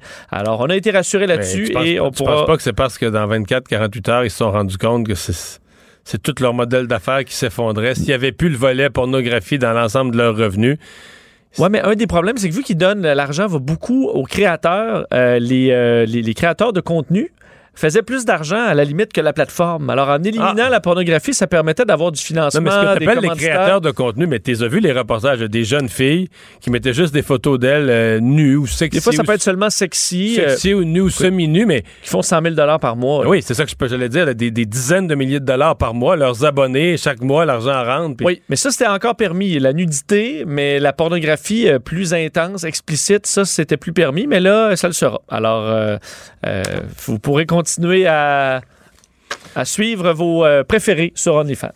Merci Vincent, merci à vous d'avoir été là. On se donne rendez-vous demain 15h30. Sophie Durocher s'en vient au micro à demain.